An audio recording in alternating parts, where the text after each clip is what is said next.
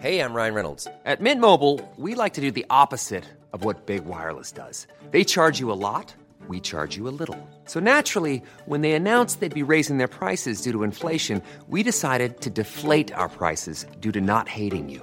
That's right. We're cutting the price of Mint Unlimited from $30 a month to just $15 a month. Give it a try at mintmobile.com slash switch. $45 upfront for three months plus taxes and fees. Promo rate for new customers for limited time. Unlimited more than 40 gigabytes per month. Slows. Full terms at mintmobile.com.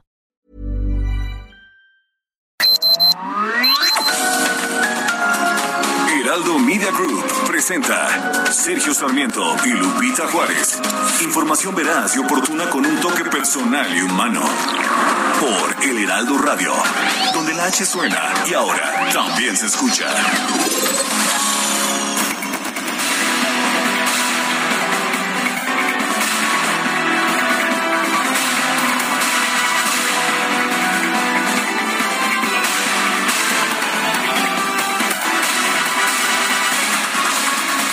Otorga un juez de distrito en Yucatán una nueva suspensión provisional que detiene la construcción del tramo 5 del tren Maya. Es la segunda suspensión que se otorga a la misma organización, la cual se llama Defendiendo el Derecho a un Medio Ambiente Sano. Esta suspensión eh, pues estará en vigor mientras se toma la determinación de si se otorga o no una suspensión definitiva. La suspensión se otorga para el efecto de que Sedatu, Fonatur y Fonatur Tren Maya suspendan o paralicen cualquier acto que tenga como finalidad la continuación en la ejecución material de la construcción del tramo 5 del proyecto Tren Maya que abarca de Cancún a Tulum, Quintana Roo, de modo que no se permita la ejecución de obras relacionadas con su construcción, infraestructura, remoción o destrucción de la biodiversidad del terreno o cualquier otra actividad que implique su ejecución material, es lo que señala la sentencia del ah, juzgado primero de distrito de Yucatán. Y en los próximos días tendrá que haber una nueva audiencia para que el juez determine si concede o no una suspensión definitiva a esta organización defendiendo el derecho a un medio ambiente sano. Eh, según, defendiendo el derecho a un medio ambiente sano, sostiene que el gobierno federal ha sido omiso en el procedimiento de emitir el estudio de impacto ambiental de esta obra, uno de los más importantes, una de las más importantes del gobierno del presidente López Obrador.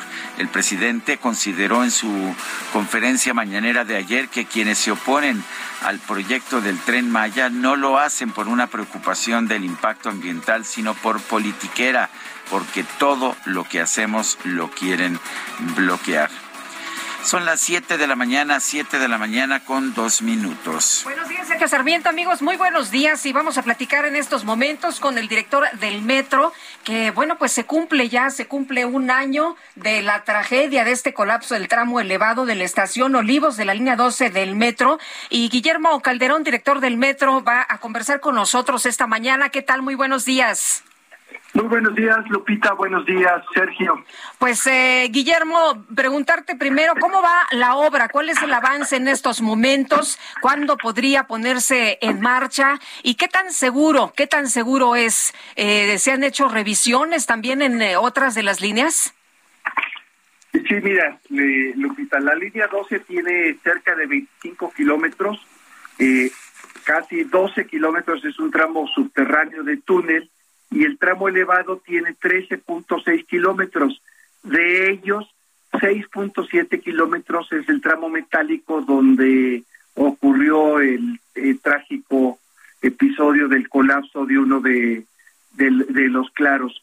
Eh, desde los primeros días se conformó un grupo de especialistas, comité técnico asesor, integrado por estructuristas de alto calibre, de alto renombre, reconocimiento nacional e internacional, para que hicieran la evaluación precisamente del comportamiento y el estado que guarda esta estructura metálica, así como el acompañamiento de especialistas en mecánica de suelos, geotecnia y de eh, vías y sistemas eh, de metro.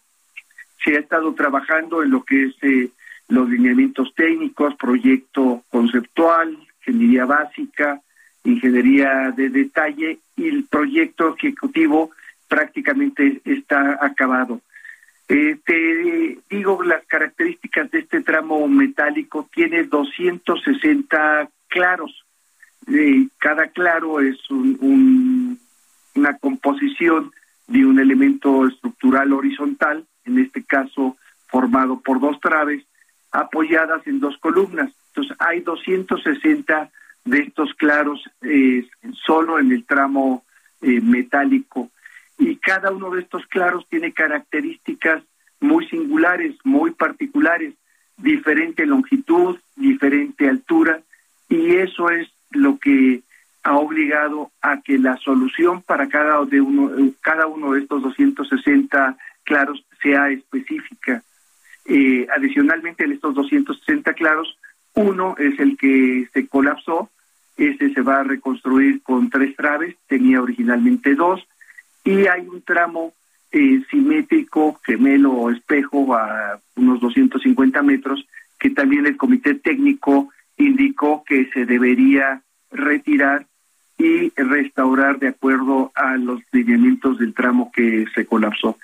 Lo que quiero decir con todo esto es que ha sido un trabajo muy minucioso, integrando las mejores tecnologías de, medición de topográfica, distancias de nubes, porque la restauración, eh, rehabilitación y reforzamientos se hace con piezas de acero de diámetro puntales de un metro de diámetro y las piezas con las que se refuerza son más de 33 mil piezas, más de 16 mil toneladas de acero lo que se va a usar en todo este reforzamiento. Y la intención es que estas piezas tienen que entrar milimétricamente, de ahí que los planos de taller con los que se cortan y se hace eh, cada una de estas 33 mil piezas tienen que tener precisión milimétrica para embonar en esas eh, condiciones. Milimétricamente y eh, la soldadura lleva esas características de una aplicación sobre eh, milímetros, no puede haber mayor distorsión.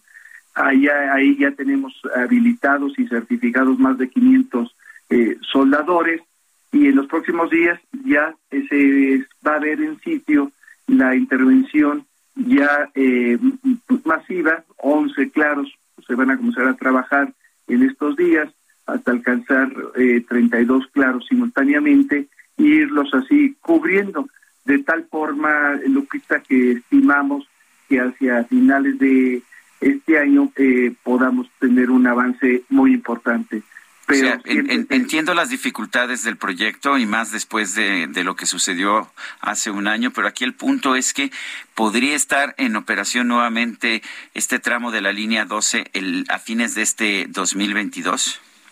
Sergio, toda la intención es de que así sea. Estamos haciendo eh, un esfuerzo con la empresa constructora, con la fábrica eh, donde se habilitan todas estas piezas para que así sea y eh, afirmar que no hay ninguna fecha fatal. Eh, pues lo principal y lo que gobierna el proceso es la calidad, el cumplimiento normativo y la seguridad para que en el momento de la apertura nuevamente de la línea 12 sea absolutamente segura y contemos con todas las evaluaciones funcionales de seguridad. Eh, Guillermo, preguntaban algunos legisladores ayer que pues eh, no han podido platicar contigo, pero uno de los puntos que quisieran abordar es cómo se va a garantizar la no repetición de una tragedia como estas en la línea 12 y yo quiero preguntarte sobre el mantenimiento en otras líneas. Hemos en, en otras líneas hemos hablado con el sindicato y dicen que por ejemplo el tema de la línea 8 es eh, preocupante. Sí, mire, la, garantía de seguridad de la línea 12 eh, lleva eh, varios elementos. Primero, están participando eh, el Comité Técnico Asesor, que es altísima competencia en el ramo. Estamos integrando también empresas nacionales e internacionales con las mejores credenciales en la habilitación de esto. Y el, el tramo subterráneo también lo estamos rehabilitando y reforzando y además está eh, contratada sistemas ferroviarios y metro, que es Steve Ryland, que nos acompaña, en, nos ha acompañado en todo este proceso del proyecto, de la elaboración y fabricación de las partes, el montaje y construcción, eh, nos acompañará en la parte de pruebas eh, preoperativas y la misma puesta en operación. En esa secuencia horizontal de eh, todo proyecto, pero también en una secuencia eh, vertical de los componentes de lo que es el metro, todo lo que es la obra civil, todo lo que tiene que ver con la parte de la rehabilitación de vía, los sistemas eléctricos electrónicos, la parte de los trenes, señalización y control y pilotaje eh, automático CBTC. Entonces tenemos eh, ese acompañamiento y esa garantía de que al final eh, contaremos con las evaluaciones funcionales de seguridad, lo cual permitirá afirmar contundentemente que la línea será una línea segura para el traslado de nuestros usuarios, para los trabajadores y para la integridad de las instalaciones. Y en el caso de las otras líneas, ¿cómo está el mantenimiento? En el caso de eh, el metro recibe mantenimiento y ha recibido mantenimiento eh, permanentemente. Eh, efectivamente ha sucedido que en algunos momentos no se cuenta con los elementos de mano suficientes, refacciones y herramienta menor. Para eso lo que hemos habilitado es una caja eh, revolvente de 800 mil pesos, 800 mil pesos que se, que se reponen cada vez que, se agota, puede ser cada 15 días, cada, cada mes, para hacer frente a estas compras inmediatas y menores, que tienen razón todos los eh, compañeros trabajadores, y para evitar la burocracia de tener que salir a licitar por la compra de unos desarmadores o de una estopa, entonces habilitamos esta parte. Pero el mantenimiento, el mantenimiento a trenes, instalaciones, se ha dado permanentemente. Señalar, Lupita Sergio, que la seguridad es este es la divisa eh, prioritaria de, del metro y de nuestra administración. Muy bien, pues Guillermo Calderón, director del Metro, gracias por conversar con nosotros esta mañana. Muy buenos días. Buenos días, Lupita, Sergio. El agradecido soy yo. Son las siete con doce. Vamos a un resumen de la información más importante. El juez primero de distrito en Yucatán, Adrián Fernando Novelo Pérez, concedió una suspensión provisional a la Asociación Civil defendiendo el derecho a un ambiente sano para frenar temporalmente la construcción de todo el tramo 5 del tren Maya, desde Cancún hasta Tulum. Y a través de Twitter, el presidente López Obrador informó que este lunes viajó a Ciudad Sagún Hidalgo para firmar un contrato con las empresas Alstom y Bombardier para la adquisición de 210 vagones que serán utilizados en el tren Maya. Un juez de la Ciudad de México decidió diferir al 6 de junio la audiencia en que serán imputados ocho exfuncionarios y dos representantes legales vinculados con el desplome de la línea 12 del metro, incluido el exdirector del proyecto Metro, Enrique Orcasitas. La jefa de gobierno de la Ciudad de México, Claudia Sheinbaum, señaló que más del 90% de las familias afectadas por la tragedia en la línea 12 del metro ya aceptó firmar un acuerdo reparatorio que no es un acuerdo que establece la Fiscalía con un juez, es un juez que establece la posibilidad de un acuerdo reparatorio y son las víctimas con, en este caso, las empresas que han decidido aceptar este mecanismo de justicia que se llama justicia restaurativa. Hay muchos casos que conocemos en el país, muchos, donde los servidores públicos nunca han dado la cara, donde el servidor público, en este caso la jefa de gobierno, hay servidores públicos que no pueden ver a los ojos a las víctimas. En nuestro caso sí. Por otro lado, la jefa de gobierno, Claudia Sheinbaum, informó que las operaciones de la línea 12 del metro podrían retomarse antes de lo esperado si el tramo subterráneo se encuentra en buenas condiciones. La línea es una línea segura, segura para los usuarios, para los trabajadores y para la integridad de las instalaciones. Para que no vuelva a ocurrir. Nunca más, nunca más. Eso lo podemos eh, garantizar. Esa promesa un año del colapso del tramo elevado de la estación. Sí, tenemos información, tenemos el audio de la senadora del PAN, Kenia López Rabadán, quien encabezó la instalación de un antimonumento en Paseo de la Reforma para recordar a las víctimas del desplome de la línea 12 del sistema de transporte colectivo. Este esfuerzo por visibilizar lo que el gobierno ha hecho en la Ciudad de México es un esfuerzo por acompañar y defender a las víctimas. El senador de Morena, Félix Salgado Macedonio, entregó a la Cámara de Diputados una solicitud de juicio político en contra de los siete consejeros electorales que aprobaron cancelar su candidatura al gobierno de Guerrero.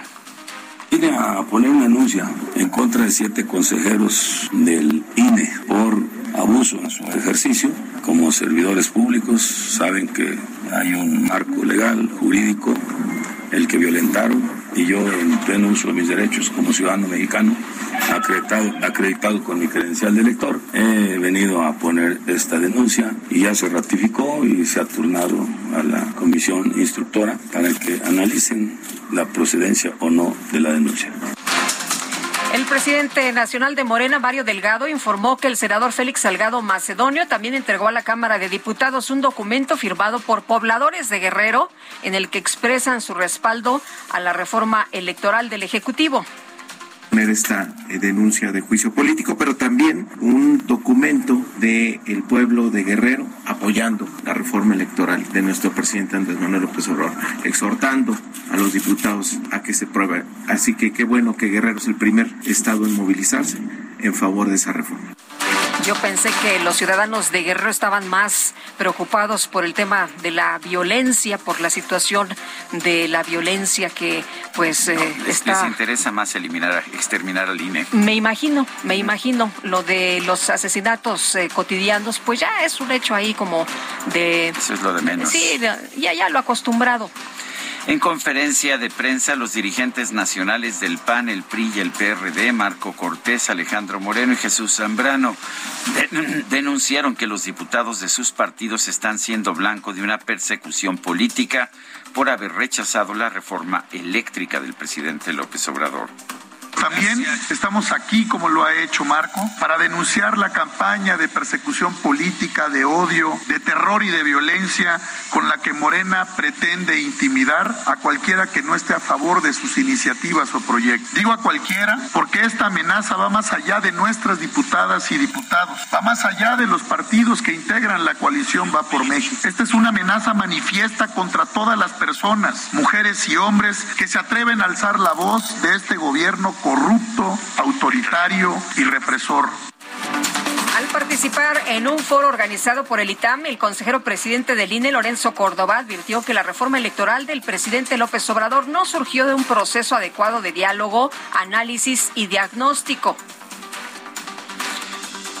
Dirigente nacional del PAN, Marco Cortés, informó que los partidos de la Alianza Va por México van a presentar por separado sus propuestas de reforma electoral con puntos en común como la segunda vuelta en las elecciones presidenciales y la eliminación de la sobrerepresentación legislativa. Tenemos la voz de Marco Cortés decimos con absoluta claridad, no permitiremos retrocesos ni autoritarismos. No permitiremos que México sea una autocracia donde todo lo decida un solo hombre.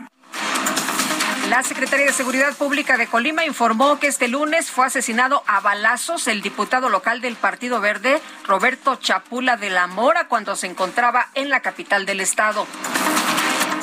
Y en Guerrero, un grupo armado atacó al alcalde de Coahuayutla, repito, Coahuayutla, Rafael Martínez Ramírez, así como a nueve policías estatales cuando viajaban sobre la carretera a Cihuatanejo. La Secretaría de Seguridad Pública de Guerrero informó que un grupo de elementos del Ejército, la Guardia Nacional y la Policía Estatal ya comenzaron la búsqueda de cuatro policías municipales de Pilcaya desaparecidos desde el viernes pasado juez dictó prisión preventiva a un elemento de la Marina adscrito a la Guardia Nacional acusado del homicidio del estudiante de la Universidad de Guanajuato, Ángel Yael. Mario Escobar, el padre de Devani Escobar, reveló que las comparativas de las autopsias realizadas al cuerpo de su hija podrían cambiar el rumbo de las investigaciones. Autopsia suya, ¿cuál fue la causa de muerte? No, la que, usted le mandó a hacer. Eh, eh, voy a presentar. ¿Pero ya está ese resultado? Ya.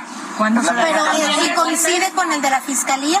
¿Contusión profunda de cráneo? En, en, en, una parte sí, pero o sea, hay mucho más detrás de esto. ¿Cuándo se la había conocido? Mañana. O al ratito, que tengo que hablar con ellos.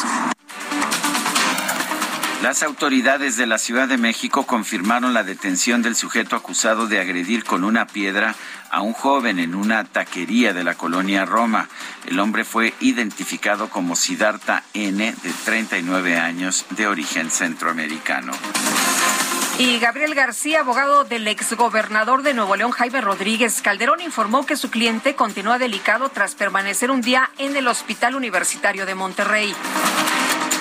Una juez federal citó de nueva cuenta a tres abogados y un asesor financiero cercanos al exconsejero jurídico de la presidencia, Julio Scherer Ibarra, a una audiencia inicial por presunta extorsión en contra del abogado Juan Collado.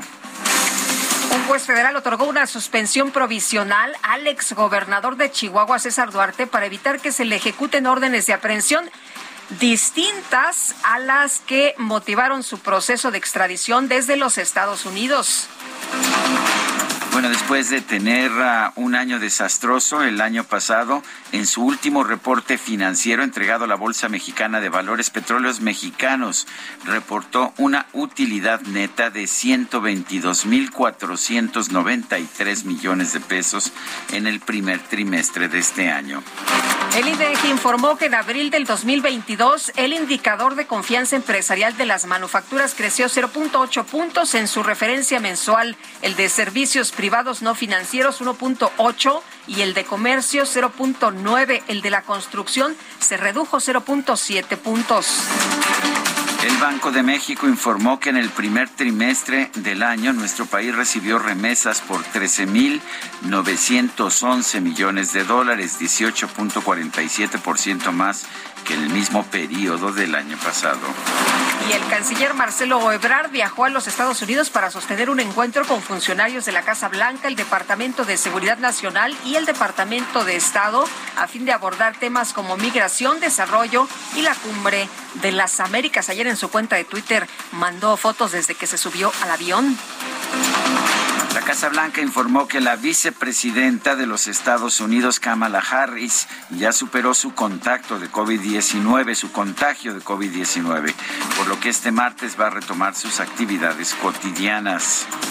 Y Michael Carpenter, el embajador de Estados Unidos ante la Organización para la Seguridad y la Cooperación en Europa, aseguró que Rusia planea anexarse este mes los territorios de Donetsk, de también de Lugansk, mediante un referendo pero falso. Las autoridades españolas informaron que los teléfonos móviles del presidente Pedro Sánchez y la ministra de Defensa Margarita Robles fueron intervenidos con el programa espía Pegasus. En información de los deportes, la UEFA anunció que los clubes rusos no podrán disputar las competiciones europeas en la temporada 2022-2023. Además, decidió reemplazar a Rusia por Portugal en la Eurocopa Femenil 2022.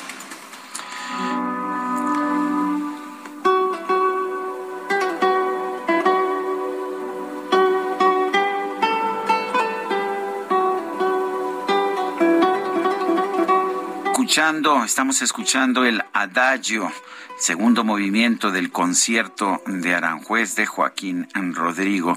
Me parece una pieza extraordinaria y estamos escuchando la interpretación de uno de los mejores guitarristas de todos los tiempos, Narciso Yepes, nacido en Lorca el 14 de noviembre de 1927 y fallecido en Murcia el 3 de mayo de 1997. Tocaba una guitarra especial, una guitarra de 10 cuerdas que le permitía interpretar a un mismo tiempo piezas escritas para guitarra con seis cuerdas, piezas para el laúd con cuatro cuerdas o hacer una combinación de las dos.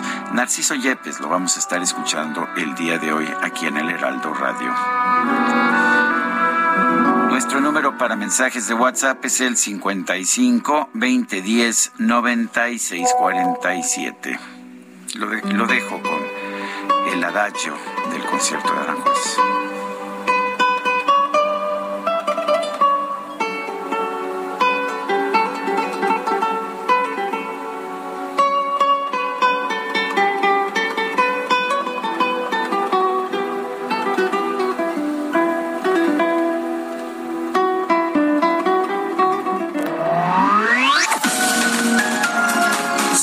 Sarmiento y Lupita Juárez quieren conocer tu opinión, tus comentarios o simplemente envía un saludo para ser más cálida esta mañana. Envía tus mensajes al WhatsApp 5520 109647.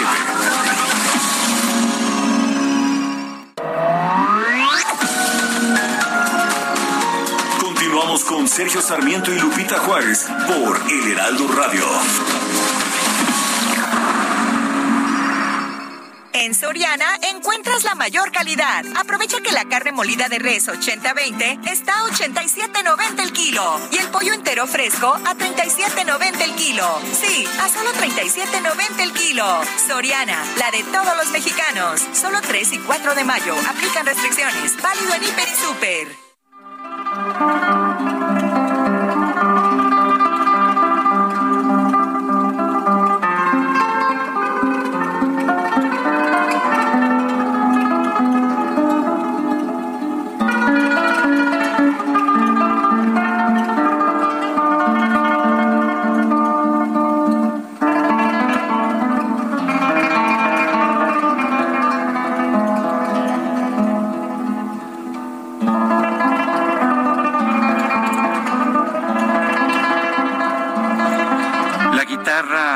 Clásica tiene mucho de guitarra española, de guitarra tradicional, eh, de esta guitarra que surge de las profundidades de la música gitana. Lo escuchamos en esta pieza que se llama Recuerdos de la Alhambra, es del compositor Francisco Tárrega, en lo que me parece la mejor interpretación jamás que hayamos escuchado. Escuche usted la limpieza. La forma en que está tocando el guitarrista Narciso Yepes, a quien estamos recordando hoy el, el aniversario de su fallecimiento, se denomina trémolo y es un procedimiento por medio del cual el pulgar va tocando una nota, una especie de bajo, mientras que los otros dedos nos ofrecen una nota sostenida que va dibujando la melodía, así como en la música flamenca. Este es precisamente lo que estamos escuchando, el trémolo de los recuerdos de la Alhambra de Francisco Tárrega.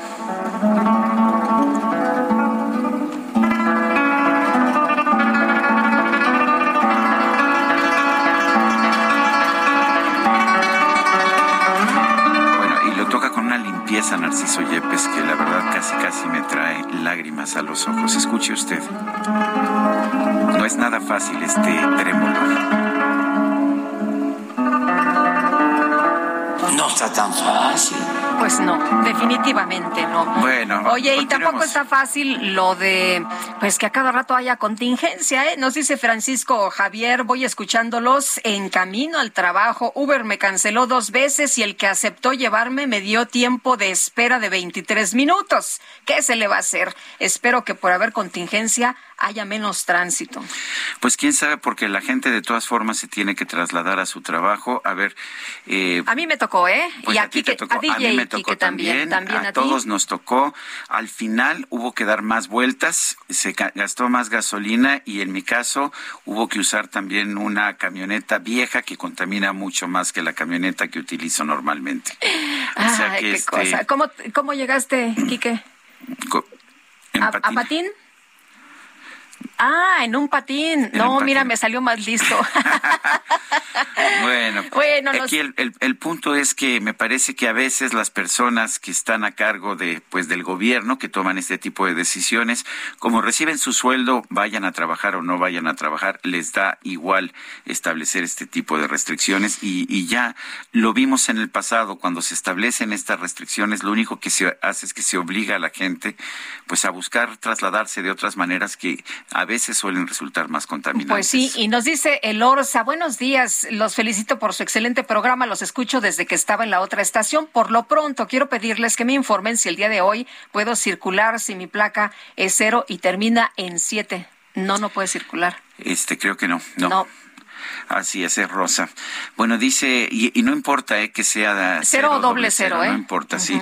Dice otra persona, Carmen Sánchez Gómez de Benito Juárez, me da mucho gusto que detengan las obras del tren Maya. ¿Qué pasaría con el aeropuerto Felipe Ángeles? Bonito día para todos, ¿no? Pues ya está construido.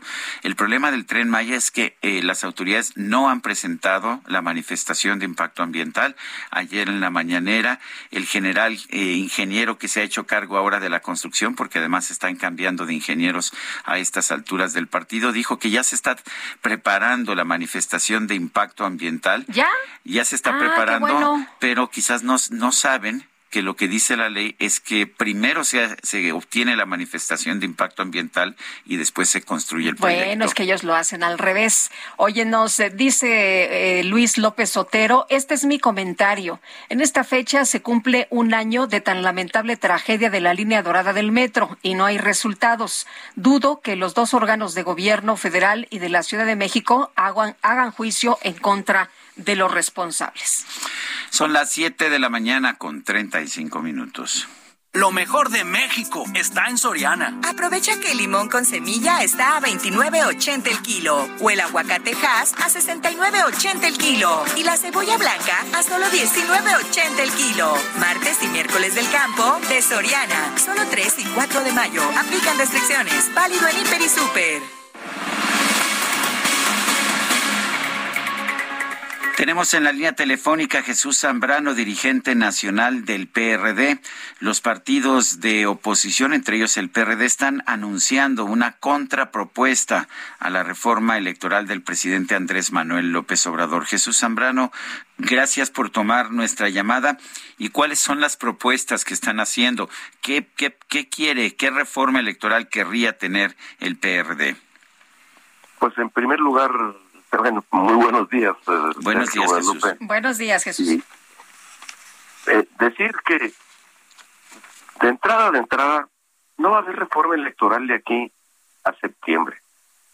Hemos, en todo caso, dejado claro, el, como hicimos el día de ayer, que no vamos a ir, que no va a pasar esa reforma, que en realidad es una contrarreforma de electoral por parte del presidente que busca desaparecer al INE, que busca quitar de en medio al árbitro electoral independiente, que busca reducir y eliminar, si es posible, la pluralidad política, que busca que los partidos políticos regresen a que se financien por medios que no aseguran que las elecciones cuenten con dinero limpio, con dinero que no venga de orígenes delictivos y entonces eso definitivamente no va a pasar, es un engaño a la democracia el pretender que los consejeros electorales sean elegidos por el pueblo. Bueno, ¿cuánto va a costar elegir a los eh, consejeros electorales? Eh, no dicen que quieren reducir el costo de la democracia y por otro lado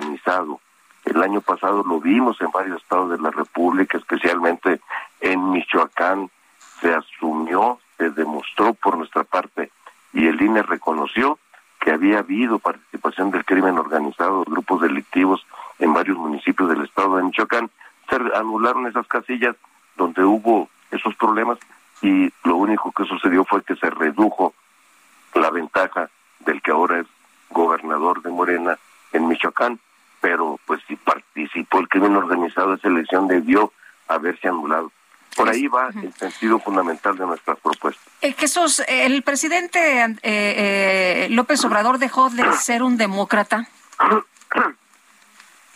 El presidente López Obrador está, está actuando como un autócrata, como un dictador suelo, Guadalupe. Eso es lo que está pasando. Hay un clima de persecución política que también el día de ayer lo denunciamos contra eh, las y los legisladores que votaron en contra de su regresiva, nociva y contaminante reforma eléctrica. Sigue la campaña de persecución política, pero también contra comunicadores, contra ambientalistas, eh, contra todos los que disientan de lo que se dicta desde Palacio Nacional. Y esto huele a dictadura y así van a querer continuar.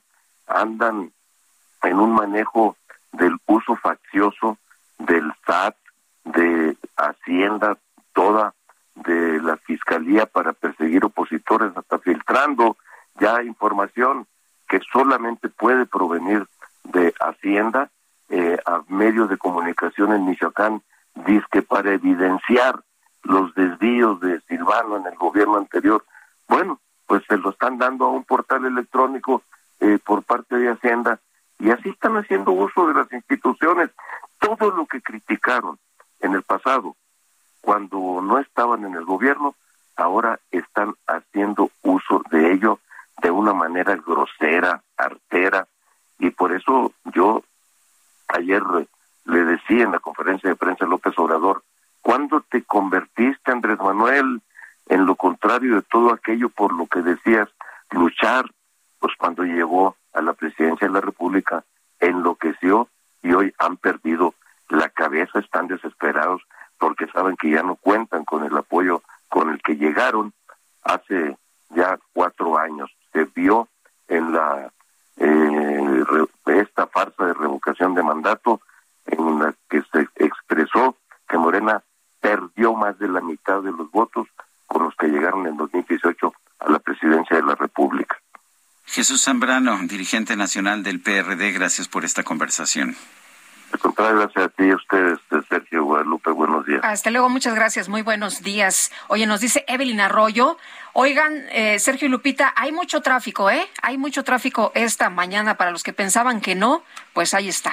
Es que la gente se tiene que defender, pero continuamos. Continuamos con más información. Elia Castillo, el senador con licencia Félix Salgado Macedonio, solicitó a la Cámara de Diputados un proceso de juicio político en contra de seis consejeros del INE. Elia nos eh, había dicho Félix Salgado Macedonio que no iba a quitar el dedo del renglón y que iba a enterrar al INE. Cuéntanos, buenos días. Muy buenos días, Lupita Sergio, los saludo con gusto. Así es, el día de ayer el senador eh, con licencia, Félix Salgado eh, Macedonio, eh, acompañado del presidente nacional de Morena, Mario Delgado, pues hizo esta solicitud a la Cámara de Diputados para iniciar justamente este proceso de juicio político en contra de seis consejeros del Instituto Nacional Electoral. Esto por dejarlo fuera de la contienda para la gubernatura de Guerrero en 2021. El guerrerense también entregó al órgano legislativo un documento en apoyo a la reforma electoral enviada por el presidente Andrés Manuel López Obrador, que entre otros aspectos, recordemos, pues busca desaparecer al INE. Al grito de va a caer, va a caer, el INE va a caer, acompañado de unas 500 personas que llegaron en caravana de autobuses la noche del el domingo, eh, pues desde Acapulco, pues el presidente nacional de Morena y el senador Salgado Macedonio encabezaron este mitin en donde afirmaron eh, que la reforma electoral propuesta por el titular del Ejecutivo terminará con, la, eh, con el negocio electoral y bueno, el, guerrerense fue eh, recibido por el diputado presidente de la mesa directiva de la Cámara de Diputados, el morenista Sergio Gutiérrez Luna. Les comento que eh, pues estos seis consejeros en contra de los que presentó este juicio, eh, esta solicitud de juicio político, pues son el consejero presidente Lorenzo Córdoba, eh, Ciro Murayama, Carla Humphrey, Daniel, eh, Dania Rabel, eh, Jaime Rivera y Claudia Zavala. Esto bajo el argumento de que cometieron violaciones graves a principios constitucionales, entre ellos, dijo Salgado Macedonio, a la legalidad, imparcialidad y certeza al dejarlo fuera de la contienda electoral de junio de 2021, luego de que se eh, acreditaron gastos no reportados de precampaña. Finalmente, eh, Salgado Macedonio, como bien lo comentas, Lupita, pues eh, recordó que él había asegurado que pues iba iba en contra de estos consejeros luego de que se le retiró su eh, precandidatura para ser el gobernador de Guerrero y bueno pues a manera de amenaza dijo que se los advirtió y que el INE va a caer. Esto fue lo que comentó eh, Sergio Lupita y ese es el reporte que les tengo. Oye, Elia, decías que lo acompañaban, eh, ¿cuántos camiones? Escuché 12, pero no sé si escuché bien. Eh, mira, fueron alrededor de 10 eh, autobuses provenientes de Acapulco que pernoctaron ah. de domingo para lunes en la Cámara de Diputados. Sin embargo, el lunes, cuando realizó este mitin, ya se había retirado por lo menos la mitad de, de, estas personas. ¿De dónde sacarán tanto dinero para estas personas? ¿O será que espontáneo el apoyo al señor Salgado Macedonio? Pues mira, lo que ella, ellos dicen, lo que él dice es que el apoyo es espontáneo y la gente lo hace en apoyo a la cuarta transformación. Sin embargo, eh, digo, las personas, algunas de ellas comentan que incluso reciben algún tipo de pago por estas por, por estos mítines, ¿no? Muy bien, muchas gracias, Elia Castillo. Muy buenos días. Muy buenos días. La Comisión Ambiental de la Megalópolis activó la fase 1 de la contingencia ambiental por ozono. Esto significa restricciones a la circulación de vehículos. Lo que no se restringe es el funcionamiento de la, de la eh, central termoeléctrica de Tula, que genera pues la mayor parte de la contaminación del Valle de México. Cintia Stetti nos tiene toda la información. Adelante. ¿Qué tal? Muy buenos días, Sergio. Buenos días, Lupita. Buenos días al auditorio. Pues en su reporte de las ocho horas de ayer, la Comisión Ambiental de la Megalópolis informó que se mantiene en la fase 1 de contingencia ambiental atmosférica por ozono en la zona metropolitana del Valle de México. Lo anterior con base en la información del sistema de monitoreo atmosférico de la Ciudad de México, indica que hoy las condiciones meteorológicas aún serán adversas para la dispersión del ozono y sus precursores por la influencia del sistema de alta presión atmosférico sobre el Valle de México. Por lo tanto, este día tendremos, eh, pues se prevé la calidad del aire sea de mala a muy mala. Eh, recordar pues que este este martes 3 de mayo deberán suspender su circulación en un horario de 5 a 10 de la noche los vehículos de uso particular con el holograma de verificación 2, vehículos de uso particular con holograma de verificación tipo 1, cuyo último dígito número numérico sea 1, 3, 5, 7, 8 y 9, así como aquellas eh, aquellos cuya matrícula esté conformada solo por letras. También hay que recordarle al auditorio que también aquellos que tengan holograma de verificación cero y doble cero, pues también entran en esta suspensión, eh, eh, digamos, en este, digamos, en esta suspensión de circulación en este caso sería eh, quien tenga eh, eh, holograma 0 y doble 0 engomado rosa y terminación placa 7 y 8. Recordarle al auditorio pues que hoy a las 10 de la mañana se dará otro informe de la Comisión Ambiental para saber si continúa la contingencia fase, contingencia mental fase 1. Es la información que tenemos. Cintia Stettin, muchas gracias. Seguimos pendientes, buenos días. Sí, seguimos muy atentos y vamos ahora con Alan Rodríguez allá en el Zócalo de la Ciudad de México. ¿Qué pasa, Alan? Cuéntanos todo.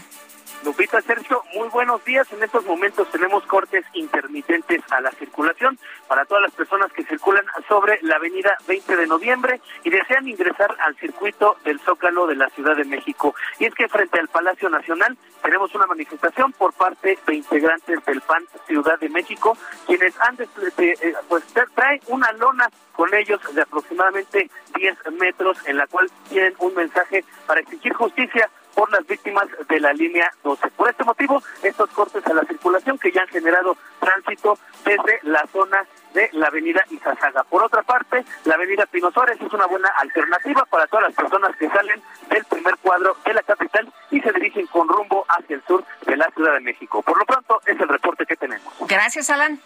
Muy buen día. Y vamos ahora a Circuito Interior. Ahí se encuentra Israel Lorenzana. Adelante, Israel. Sergio Lupita, muchísimas gracias. Un gusto saludarles esta mañana. Pues hemos eh, notado ya una baja afluencia de vehículos a través del circuito interior, desde la zona de la avenida 608 con dirección hacia la raza principalmente, esto al cruce con Eduardo Molina, aún así si requieren de alguna alternativa el F3 Norte puede ser una buena opción para nuestros amigos que van con dirección a Insurgentes o la Calzada Vallejo. En el sentido opuesto a través del circuito hay que tener precaución y es que tenemos movilización por parte de los servicios de emergencia a la altura del eje 2 norte de Insurgentes, está quemando un vehículo, que acuden los bomberos, hay que manejar con mucho cuidado en ese punto, esto con dirección hacia la zona precisamente del centro histórico. Sergio Lupita, la información que les tengo. Muchas gracias Israel. Hasta luego.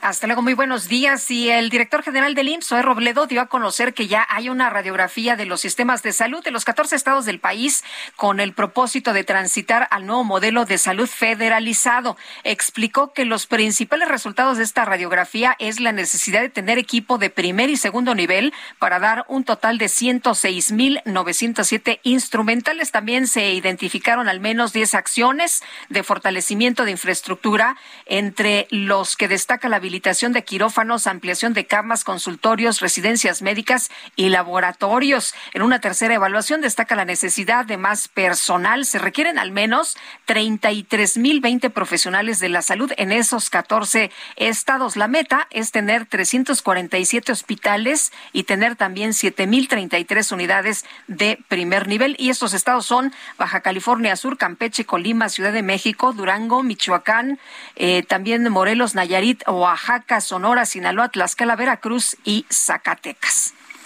Son las siete de la mañana con 52 minutos.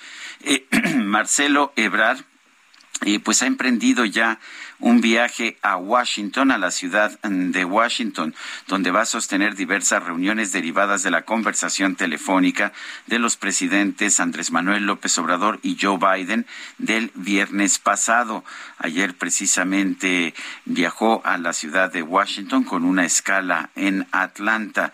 Joe Biden, presidente de los Estados Unidos, trató de coordinar el pasado viernes con su homólogo mexicano Andrés Manuel López Obrador una estrategia común ante el flujo sin precedentes de migrantes que está llegando a la frontera común. Bueno, no vengan, no vengan. Es eh, el secretario de Seguridad Nacional de Estados Unidos, Alejandro Mayorkas, quien envía este mensaje y todos los detalles los tiene Juan Guevara. Hola Juan, buenos días. Buenos días, buenos días. No vengan, dice Alejandro Mayorkas, el secretario de Seguridad Nacional de Estados Unidos. Reitera que su petición de migrantes en la frontera sur eh, está eh, fuerte y que está pidiendo a estas personas que no vengan. Y lo dice porque nuestra frontera sur no está abierta. Eh, lo que sucede ahora es que los individuos son expulsados por la autoridad del título 42 o son puestos bajo procedimientos de la ley de inmigración y se les expulsa si no tienen una petición válida eh, de asilo para quedarse. Así que, para ser claros, se les dice no vengan. Esto es un esfuerzo muy importante de la, de la administración del presidente Biden para poder parar el flujo migratorio a través de la frontera sur. Ese es el reporte que tenemos, Lupita y Sergio. Muy bien, muchas gracias, Juan. Muy buenos días. Saludos. Hasta luego, saludos. Bueno, pues el no vengan es lo que señala Alejandro Mayorkas. Hoy va a tener sus reuniones allá en Washington el presidente de la República, el perdón, el secretario de Relaciones Exteriores, Marcelo Ebrard. Eh, y bueno, pues veremos exactamente qué, qué se señala ahí. Vale la pena señalar también que el presidente de México va a llevar a cabo una gira, una gira internacional que empezará el próximo 5 de mayo, después de ir al desfile de la ciudad de Puebla por con motivo de la batalla del 5 de mayo, saldrá hacia Guatemala y ahí empezará una gira por los por algunos de los países de esa región y después viajará a Cuba, tratará entre otros el tema migratorio. Son las siete con cincuenta y cuatro, vamos a una pausa y regresamos.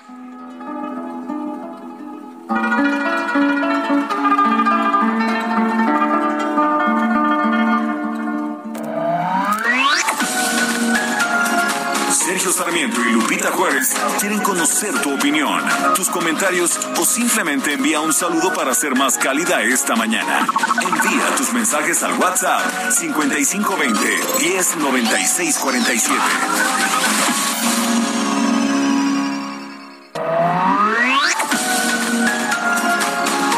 Continuamos con Sergio Sarmiento y Lupita Juárez por El Heraldo Radio.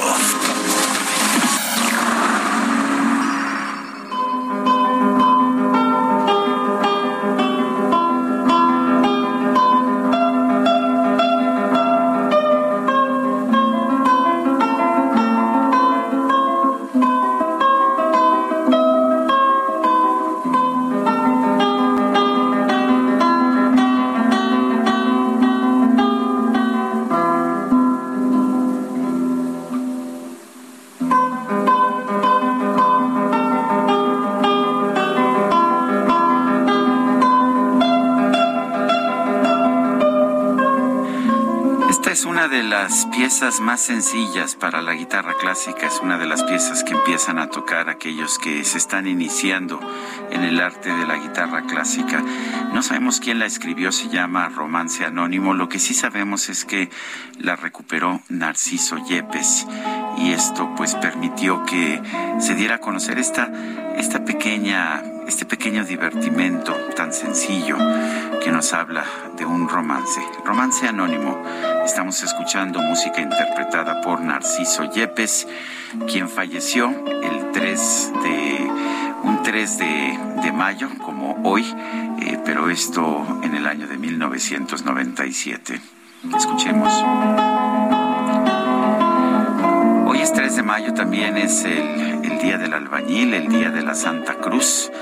Ah, saludos a todos nuestros amigos de la industria de la construcción, porque pues todos ellos festejan en este Día de la Santa Cruz pues el privilegio de trabajar y de vivir.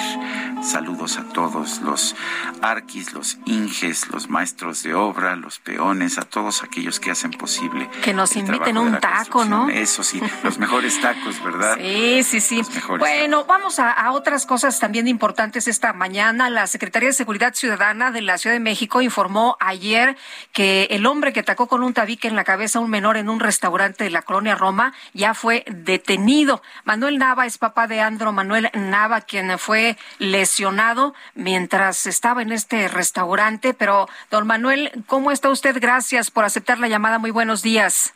Buenos días, aquí a sus órdenes. Gracias, Manuel. Pues eh, cu- cuéntenos, por favor, qué fue exactamente lo que ocurrió y cómo está Andro.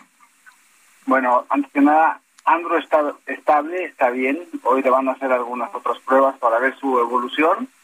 Eh, todavía no hay un diagnóstico eh, preciso porque pues este tipo de lesiones craneoencefálicas a veces hay que esperar más tiempo para que se desinflame el cerebro o ya no haya este, más hemorragia y de ahí determinar lo que sigue, ¿no? Entonces estamos en esa etapa, pero él está estable con todo esto, gracias a Dios está estable. Sabemos que ya fue detenida la persona responsable, se trata de un centroamericano aparentemente con problemas de consumo de drogas. Eh, ¿Qué piensa usted de esto y qué fue lo que vio usted en el momento? Ah, bueno, pues ayer todavía estuvimos hasta las once y media de la noche en el MP, terminando la, la, declaración para, para el proceso y el reconocimiento del tipo. Nos parece que ya va tras la reja, ¿no? Ya quedó completado este procedimiento.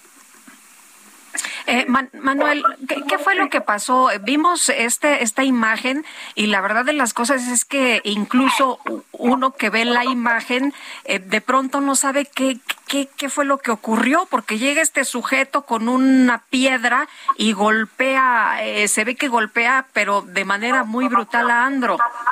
Sí, pues realmente mm, es lo que pasó, no teníamos idea de, quién era, es más, no lo vimos llegar. Andro y yo estábamos terminando de comer, ese día nos fuimos para comer, y Andro estaba de espaldas hacia la calle por donde llega el tipo, yo estaba de lado, y estábamos platicando. Ya estábamos en el café cuando este tipo llegó por atrás. Yo nada más escuché el rocazo, no vi, escuché el rocazo en la cabeza de Andro, y eso me hizo levantarme por reacción, no sabía qué estaba pasando, pensé que era un asalto, todavía me paré, me fui contra el tipo, pero se volteó y como que hizo la pinta de que quería sacar un arma, ¿no? Y bueno, después usted vuelve a echar a correr como que me encara y agarro un tubo para eh, golpearme. Entonces yo agarré otro tubo que había ahí, fue cuando se me echa a correr y se va riendo. Y bueno, pues mi prioridad era Ando, porque lo dejó con el, el que le dio, pues quedó Ando medio, medio noqueado. Ya pues, regresé yo a, a y a pedir ayuda, ¿no? Eh, ¿Llegó en ese momento la ambulancia o de qué manera lo ayudaron? Porque vemos también a la gente del local que está desesperada y que agarran los teléfonos celulares, pero pareciera que no saben cómo reaccionar tampoco. Sí, yo bueno, en ese momento Andrew se me quería desmayar, yo le agarro su cabeza y empiezo a, tapar la hemorragia con la mano porque sangraba mucho, entonces pedí toallas, pedí hielos y este la gerente del restaurante pedí que me ayudara para, para llamar a la ambulancia y, a la patrulla. Entonces ahí se empezaron a hablar a, a las dos a la ambulancia, a la patrulla. Se tardaron como 25 minutos en llegar, más o menos, 20, 25 minutos la ambulancia. Eh, tengo entendido. Eh, nos dice usted, como creo que ya, bueno, ya lo había señalado usted públicamente, no lo conocían, no sabían quién era, no había ah, ningún motivo, no hubo ningún pleito previo. No, no, no, nunca en la vida lo habíamos visto al tipo. No sabíamos ni quién era. O sea, no, no, por eso cuando pasa el, el, suceso, yo me levanto por reacción, no sé, o fue tan rápido que no tenía idea qué estaba pasando. De verdad que no, no, no, no, nunca lo habíamos visto. Ya después en redes sociales eh, vimos que él ya había atacado a más gente de esa manera, ¿no? Había atacado a un ciclista, creo, hay una, ayer me dijeron, la policía ministerial me dijo que hay una chica con una pierna rota que iba a ir a, a denunciarlo hoy, porque la había agredido también. Eh, Manuel Andro sale del hospital hoy, se va a quedar otros días. Eh, no tengo todavía claro, eh, yo voy para allá en camino, sí. pero está estable. El médico me dice que, eso es bueno porque pues, no ha habido algún índice de que de que esté empeorando su situación. Nada más que sí hay que esperar, creo que tienen que hacer algunas otras valoraciones para, para determinar qué sigue, ¿no? Muy bien. Como son lesiones craneoencefálicas, este, hay que esperar a que no eh, aumente la hemorragia o la inflamación. Eh, ¿Se va a poder reincorporar a su actividad normal a la escuela? Yo espero que sí, yo espero que sí, tendría que. Muy bien. Pues Manuel, gracias por tomar nuestra llamada esta mañana. Les mandamos un fuerte abrazo. Gracias, Lupita. Muchas gracias a ustedes. Hasta luego. Muy buenos días. Manuel Nava, papá de Andro. Manuel Nava. Pues sí, y aparentemente un simple, un simple ataque sin sentido, sin absolutamente ninguna provocación, sin un pleito previo. Agresión por agresión. Eh, así parece que estamos empezando a vivir cada vez más en nuestra ciudad. Eh, la, organización Mexicanos contra la Corrupción y la Impunidad ha revelado nuevas irregularidades en la construcción y el peritaje de la línea 12 del metro a un año del accidente que dejó un saldo de 26 muertos. Mauricio Rubí es periodista de investigación de este organismo Mexicanos contra la Corrupción y la Impunidad. Mauricio Rubí, buenos días, gracias por tomar esta, este llamado. A ver, cuéntanos cuáles son estas irregularidades que están descubriendo. Hola, muy buenos días. Bueno, efectivamente, bueno, en el Mexicanos contra la Corrupción publicamos eh, un extenso reportaje, es un trabajo integral sobre la línea 12, pues ya inaugurada hace casi 10 años, en octubre se cumplen 10 años de esta obra que se inauguró y eh, pues a un año también de, la caída de la estructura en un tramo de la línea dorada. Eh, la investigación abarca desde la construcción, las rehabilitaciones por las que ha pasado esta esta línea que es la más joven de la de la red del metro el colapso también de, de, hace un año del 3 de mayo que dejó como sabemos 26 personas muertas así como las sanciones a los exfuncionarios a cargo de esta obra y los peritajes también que se han hecho para para determinar o tratar de determinar pues qué pasó qué causó la, la caída de dicha estructura y eh, pues a partir de ahí deslindar responsabilidades. Si les parece, les doy una, una breve eh, reseña de, todo el material que, se publica en, ah. dos días. A partir de ayer se publicó, hoy se publica una segunda parte, mañana también tendremos una, una tercera parte de este reportaje. Bueno, recordar que es, es una, una obra que tuvo además, ha tenido una serie de polémicas porque si recordamos la, la en 10 años pues ha, sido rehabilitada en al menos tres ocasiones, recordemos en 2014 por una eh, cuestión de, de, los rieles y de, la, de los eh, trenes que se compran, eh, también con los sismos del 2017 y bueno, en esta ocasión también por la caída de la estructura, es la tercera vez que se rehabilita en 10 años, dos veces ha sido suspendida esta el servicio por varios meses, actualmente por recordar que, que no está en servicio, no se está otorgando, eh, es una obra que costó o se programó para, para que costara 17 mil millones de pesos. Eh, sin embargo, eh, al, entregarse en 2012, dos años después, cuando se da la primera eh, suspensión del servicio por este tema que hablábamos de la incompatibilidad de, los rieles y del, del desgaste que estaban sufriendo las vías, pues se habló de que había costado más de 22 mil millones de pesos es decir, un incremento considerable de lo que se había programado. Esta obra también estamos hablando de que ha tenido, por lo menos de 2017, eh, bueno, recordar que esta investigación que hacemos fue a partir de revisión de miles de documentos, tanto eh, los que pudimos acceder eh, sobre eh, esta, esta obra, como son bitácoras, como son peritajes que no se han dado a conocer hasta ahora, y también eh, documentos que son públicos. En este caso, por ejemplo, del mantenimiento, estamos hablando de que se han erogado más de 300 millones de pesos de 2017 a la fecha. Tan solo en 2021, que fue el año del, del colapso, se gastaron casi eh, o se, se, destinaron casi 40 millones de pesos en contratos para mantenimiento y algo que eh, detectamos como parte de esta investigación, por ejemplo, es que cuando es el colapso de eh, la estructura en, de la línea 12 estaba vigente un contrato de mantenimiento. De hecho, vencía eh, dos semanas después de, que cayó el 14 de mayo del 2021. Es decir, que cuando, cuando está esta, ese incidente de la caída, pues estaba en, en proceso, o eso es lo que dicen los contratos, pues un contrato de mantenimiento para supervisar justamente eh, toda la línea 12. Bueno, Mauricio Rubí, eh, tenemos que dejar aquí este este espacio. Te lo agradecemos. Vamos a revisar eh, toda la investigación que, ha, que han publicado ustedes.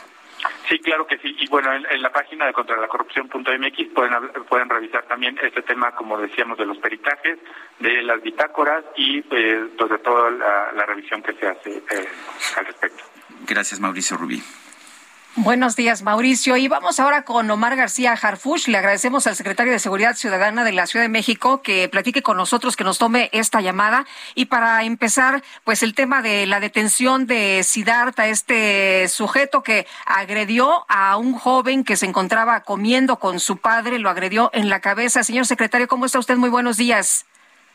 ¿Cómo está? Muy buenos días, gusto saludarle. Gracias, igualmente. Pues cuéntenos cómo se dio la detención de este sujeto y bueno, también preguntarle sobre algunas otras denuncias. Tenemos entendido, nos platicaba el papá de Andro, que hay otras personas que aseguran que también fueron agredidas por esta persona. Bueno, ayer, antier todo, todos nos enteramos por redes sociales. A mí, en, en el caso, me lo manda de manera directa la jefa de gobierno, la doctora Claudia Sheinbaum, me manda el tuit que subieron donde se ve esta brutal, brutal agresión que no tenía razón de ser. Nos instruyó de manera inmediata a buscar a esta persona y primero lo que hicimos fue checar todas las cámaras del C5, pero también las cámaras privadas, que tuvimos una gran respuesta de la sociedad, como en los últimos meses la hemos tenido, de cámaras privadas de domicilios, negocios, y fuimos cruzando las cámaras del C5 que tenemos con las privadas para determinar una zona donde estaba esta persona. Hicimos un despliegue importante de, personal a pie, de tierra, para la búsqueda de este sujeto. Y cuando lo detuvimos, bueno, en el video de la detención también se ve cómo el compañero llega y sin preguntarle lo, lo somete y lo tira al piso. Esto es porque ya teníamos indicios en las entrevistas que de la gente que estaba cerca de ahí que era una persona que sí que sí era una que sí era una persona agresiva. De hecho, cuando el compañero lo detiene, más que peligrosa, sumamente agresiva, violenta. Cuando el compañero lo detiene, el detenido lo muerde, muerde a mi compañero y es cuando ya se, se esposa y se sube a la patrulla. Está plenamente reconocido por, por el padre del joven, que hemos estado en yo he estado en comunicación permanente con él también y este y pues fue así la detención. Veo, veo que vestía la misma la misma ropa que, que vestía en el momento del ataque. Sí, traía la misma ropa y, también eso ayudó a, su identificación, ubicación y, también a, que lo reconociera la familia. ¿Qué pasa con eh, las otras personas? ¿Hay otras declaraciones? Eh, tenemos entendido que una joven incluso está lastimada de una pierna y que identifica a este sujeto como el mismo agresor. ¿Tienen ustedes ya esta, este dato? Lo que, tiene, lo que nosotros tenemos como policía son eh, denuncias de agresiones verbales. No tenemos ninguna de agresión física, pero lo confirmo con la Fiscalía General de Justicia y le informo con todo gusto. Eh, señor, en el caso de la detención de este sujeto que dice Sidarta, eh, es, tenía información yo que es de Morelos. Hay quien señala que es centroamericano y que él mismo ha revelado que consume drogas y que esto lo hace reaccionar de manera violenta. Sí, primero dijimos que era centroamericano, yo lo puse en mi mensaje cuando estábamos en búsqueda de esta persona, por una razón, porque en las primeras entrevistas que le comento, este, nos decían que era hondureño. Entonces, eso fue lo, por eso se puso primero que era centroamericano. En la entrevista él refiere que es de Puente de Ixtla, de Morelos, sin embargo, al momento no lo podemos confirmar más que por su dicho, porque no trae identificación alguna. Él también refiere que llevaba cuatro días consumiendo drogas, que se había salido de su, de su casa o del lugar donde vivía hace cuatro días y que llevaba cuatro días eh, consumiendo distintos tipos de drogas. ¿Qué procede ahora después de la detención? ¿Se, se le entrega a un ministerio público, a la fiscalía? Eh, ¿Qué, qué, viene ahora? Nosotros lo llevamos de manera inmediata con la, la Fiscalía General de Justicia, lo pusimos a disposición del Ministerio Público. Digo, todos vimos el video, pudo haber eh, ocasionado la muerte del joven en un segundo. Eso puede ser tentativa de homicidio. Ya, ya, ya veremos qué es lo que el Ministerio Público determina y cuáles son los cargos, pero digo, yo lo que veo es tentativa de homicidio. Bueno, y, por esto, eh, ¿qué, ¿qué pena podría recibir? La verdad no quisiera especular, ya tendríamos que esperar a que el Ministerio Público determine tiene que... sí exactamente muy bien pues señor secretario muchas gracias por conversar con nosotros esta mañana muy buenos días al contrario, le agradezco mucho. Buenos días. Hasta luego. Vale la pena señalar, este don Omar, que, que la imagen precisamente del momento de la captura la ha dado a conocer usted mismo en su cuenta personal de Twitter. Sí, Sí, Pues, ahí lo está. que queríamos porque- era informarlo, era informarlo rápido y este y por instrucciones de mi jefa lo, lo anunciamos prácticamente de manera inmediata en, en el Twitter, que a veces es donde, Sí, donde donde más es más rápido. Efectivamente. Bueno, Gracias. gracias. Buenos días. Muchas gracias. Omar García Harfu, secretario de Seguridad Ciudadana de la Ciudad de México, que ha estado, bueno, pues eh, eh, vía eh, Twitter informando de todos estos pasos que se han estado llevando para dar a la captura de este sujeto. Sí, vale la pena señalar que pues lo que hace el policía que lo detiene es que lo ve, se le lanza y lo somete. Eh, y he visto comentarios allá en Twitter diciendo, ah, es que lo sometió con exceso de fuerza. Este, pues la verdad es que no encuentro ¿De qué otra manera? forma ¿De qué otra manera? en que se haya podido Y además el un sujeto era un tipo agresivo, ¿no? Y, y además ya Dice nos dijo el secretario, y se ve claramente ahí cuando le muerde la mano al, al policía. En fin, también vi información el día de ayer de mucha gente aplaudiéndole a este policía y señalando que, pues gracias. se comportó con valor y afortunadamente está detenido este sujeto. La verdad es que la imagen de, de esta agresión pues nos ha conmocionado a todos. Bueno, vamos con otros temas. El Instituto Nacional de Arqueología e Historia informó que se registraron un total de 23 mil bienes inmuebles que incluyen habitaciones antiguas, unidades domésticas y partes de pirámides en la ruta del tren Maya. Octavio del Río es arquitecto con especialidad en arqueología subacuática. Don Octavio, gracias por tomar nuestra llamada.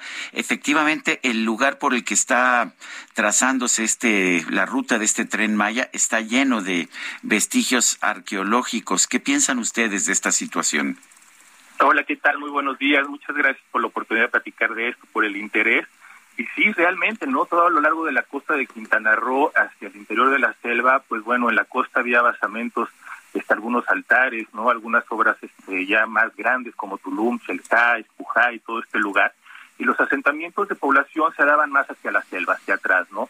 Y bueno, justamente lo que has estado encontrando en este recorrido a lo largo de la hora, este, eh, pues el trazo que están haciendo en el tren Maya, ¿no? Muchos de estos solares o predios, ¿no? Separaciones de pequeños parcelas donde, bueno, se asentaban estas poblaciones de mayas eh, eh, de aquel entonces y que en estos lugares, ¿no? Por ahí tenían los cenotes, cavernas, algunos recovecos donde, bueno, se proveían del agua que necesitaban para la subsistencia y donde hacían ofrendas también, ¿no? Estos lugares eran venerados, eran unos lugares de, este, pues sí, de oración, de veneración a los dioses del agua, de la lluvia, de la fertilidad y también era el camino hacia Chivalbá, el lugar donde, bueno, descansaban los muertos y llevaban el mensaje de los vivos en algunas ocasiones ahí con los requerimientos y necesidades que había, ¿no? En este plano terrenal.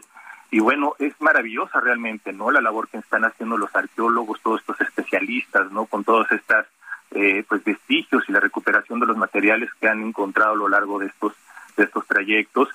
Sin embargo, realmente creo que la, la misión maratónica no es, este, eh, pues vaya, muy loable, pero no tienen los tiempos suficientes como para hacer investigación, pues a fondo, ¿no? Realmente eh, valorar esto y protegerlo de una forma consciente, con una metodología del todo adecuada que permita hacer los estudios pertinentes, pero bueno, sí están haciendo lo que está en el alcance, ¿no? De las posibilidades y es muy aplaudible todo esto. Sin embargo, sí hace falta los tiempos necesarios para hacer unas buenas investigaciones. Eh, Octavio, el eh, presidente está empeñado en que se termine esta obra, en que se entregue esta obra de acuerdo con los tiempos que él ha marcado y él ha señalado que pues ahora resulta que sí les importa todo esto que antes no importaba. ¿Esto es cierto? Antes no importaba y se podría construir en el lugar donde a cada quien se le diera la gana. No, no, no, no creo, no, no ha sido así, ¿no? La verdad es que ha sido, este, pues una labor titánica, ¿no? Sobre todo en el estado de Quintana Roo, eh, pues con su antecesora, ¿no? La delegada Adriana Velázquez hizo una labor este, sorprendente.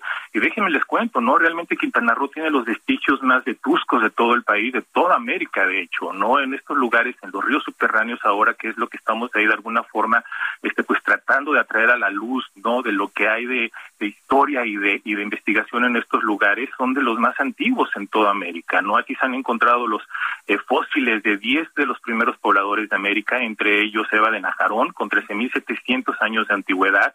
No hay huesos humanos, fósiles humanos más antiguos que los de Eva de Najarón y junto con otros 10 fósiles que se han encontrado en los ríos subterráneos de la Riviera Maya, que bueno, hace 13.000 años estos lugares estaban secos, no era un lugar donde, eh, pues bueno, les proveía de, de, de, cobijo, de refugio, ¿no? Contra los grandes depredadores de la época, que eran esta megafauna, ¿no? Gliptodontes y había tigres dientes de sable, eh, ocho osos chatos, pumas, en fin, estos lugares los hicieron sus habitáculos, aquí eh, prendían hogueras, ¿no? Eh, convivían de alguna forma, eh, planeaban, ¿no? Las actividades del día a día, había otros planes alrededor de los con los que de alguna forma también hacían ciertos tipos de alianzas para la casa o de los que se protegían incluso, ¿no?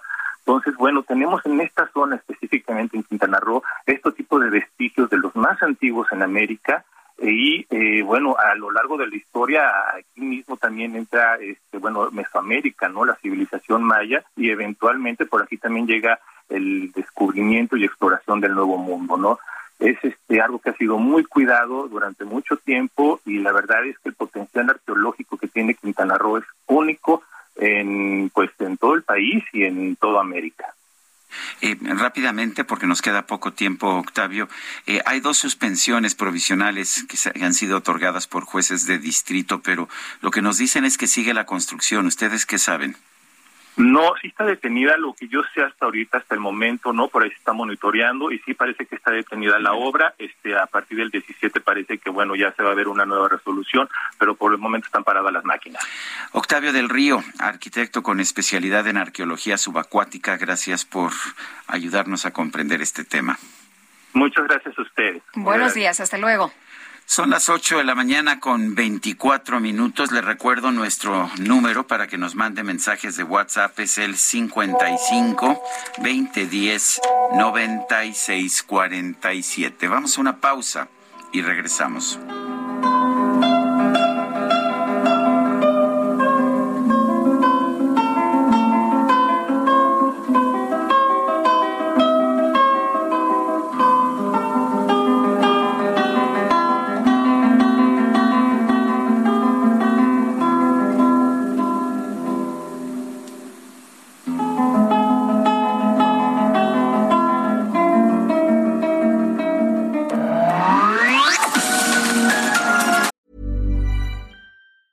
Hey, it's Ryan Reynolds, and I'm here with Keith, co star of my upcoming film, If, only in theaters, May 17th. Do you want to tell people the big news?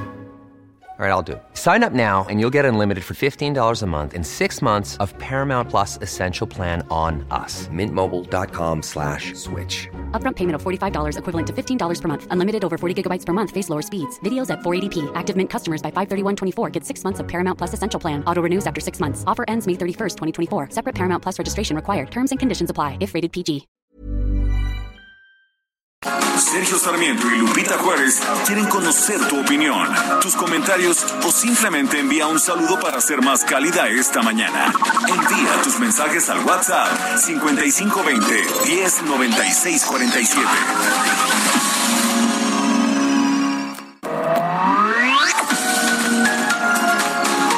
Continuamos con Sergio Sarmiento y Lupita Juárez por El Heraldo Radio. Jaque Mate con Sergio Sarmiento. La idea de aplicar políticas públicas es que las intervenciones del gobierno sirvan para ayudar a la gente y no simplemente para perjudicarla pero me parece que muchos de nuestros políticos y muchos de nuestros burócratas no entienden la razón de ser de una política pública. Está, por ejemplo, el caso del, del doble hoy no circula, de estas restricciones a la circulación de vehículos que está aplicando la Comisión Ambiental Metropolitana. La idea la idea de restringir el uso de los vehículos es generar menos contaminación y por lo tanto causar menos daños a la población. Pero ¿qué nos dice la realidad? ¿Qué nos dicen los instrumentos de medición con los que contamos? Por ejemplo, en la página Aire Ciudad de México de esta mañana vemos que la calidad del aire es aceptable en buena parte de en buena parte del Valle de México y sin embargo es mala en algunas partes como Tultitlán, como el norte del Valle de México Eh, ¿Cuáles son los contaminantes que se están registrando? Eh, pues no es el ozono, no son los contaminantes que generan los autos, sino las partículas, tanto las de 2.5 micras como las de 10 micras. ¿Qué significa esto? Que los autos no están participando en la situación complicada que está viviendo eh, el Valle de México, en el que vivimos pues tantos millones de mexicanos. El problema es de partículas. ¿Quiénes producen las partículas? Son los vehículos de transporte de diésel, en cierta medida, pero mucho más, la principal fuente de partículas en el Valle de México es la termoeléctrica del Valle de Tula, de Tula, que es la que genera la mayor parte de la contaminación de estas partículas para el Valle de México.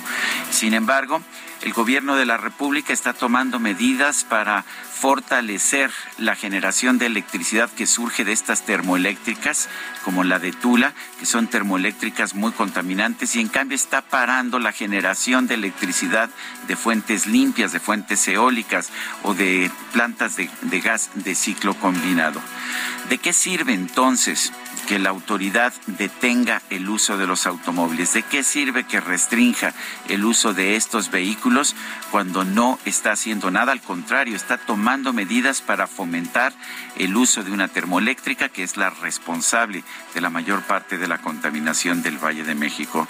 Esto se llama utilizar la fuerza del Estado para políticas públicas que no solamente no tienen beneficios, sino que generan mayores problemas, mayores daños para la comunidad. Es el peor uso del Estado el tener el tener políticas públicas que en lugar de ayudar perjudican. Yo soy Sergio Sarmiento y lo invito a reflexionar.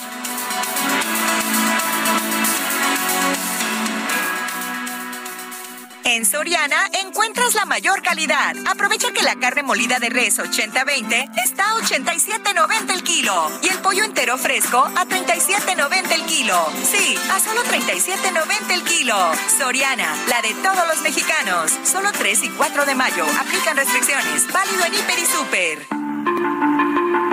Hoy se celebra el Día Mundial de la Libertad de Prensa. Esta fecha es conmemorada desde 1993. Fue decretada por la ONU con el fin de evaluar el estado de la libertad de prensa a nivel mundial, la defensa de los ataques a la independencia de la prensa y de los periodistas. Este día se rinde homenaje a aquellos profesionales del periodismo que han perdido la vida en el ejercicio de su labor. La libertad de prensa es el derecho que tienen los medios de comunicación de investigar y mantener informada a la sociedad en general sobre los hechos y acontecimientos que suceden en el día a día, sin que por ello puedan ser víctimas de censura, acoso, hostigamiento o algún tipo de coacción durante el ejercicio de su profesión. Para conmemorar este día se eligió el 3 de mayo con motivo del aniversario de la declaración de Wingek en la cual los representantes de medios de comunicación africanos que participaban en un seminario organizado por la UNESCO en la capital de Namibia en el año de 1991 elaboraron un documento que recopiló los principios de la libertad de prensa.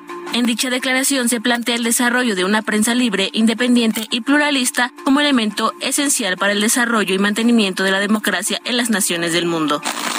El lema para este 2022 es Periodismo bajo el asedio digital, que busca reflexionar sobre el impacto de la era digital en la libertad de expresión, la seguridad de los periodistas, el acceso a la información y la privacidad.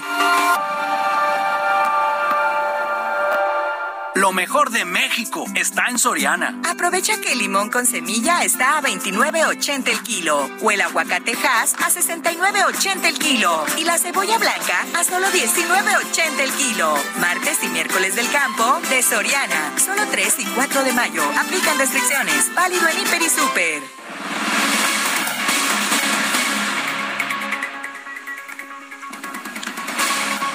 Son las 8, las 8 de la mañana con 35 minutos. Vamos a platicar con Rogelio Jiménez Pons, subsecretario de Comunicaciones y Transportes, porque el gobierno federal, eh, pues, eh, ha mencionado, Sergio, esta, eh, esta aprobación para reducir de 61 a 50 las llegadas y salidas por hora, la operación del Aeropuerto Internacional de la Ciudad de México, con el propósito de reducir la saturación del puerto aéreo capitalino. Y bueno, Bueno, Rogelio Jiménez Pons, gracias por tomar nuestra llamada. La idea es eh, obligar a estas eh, líneas aéreas a que utilicen el nuevo aeropuerto, eh, el AIFA.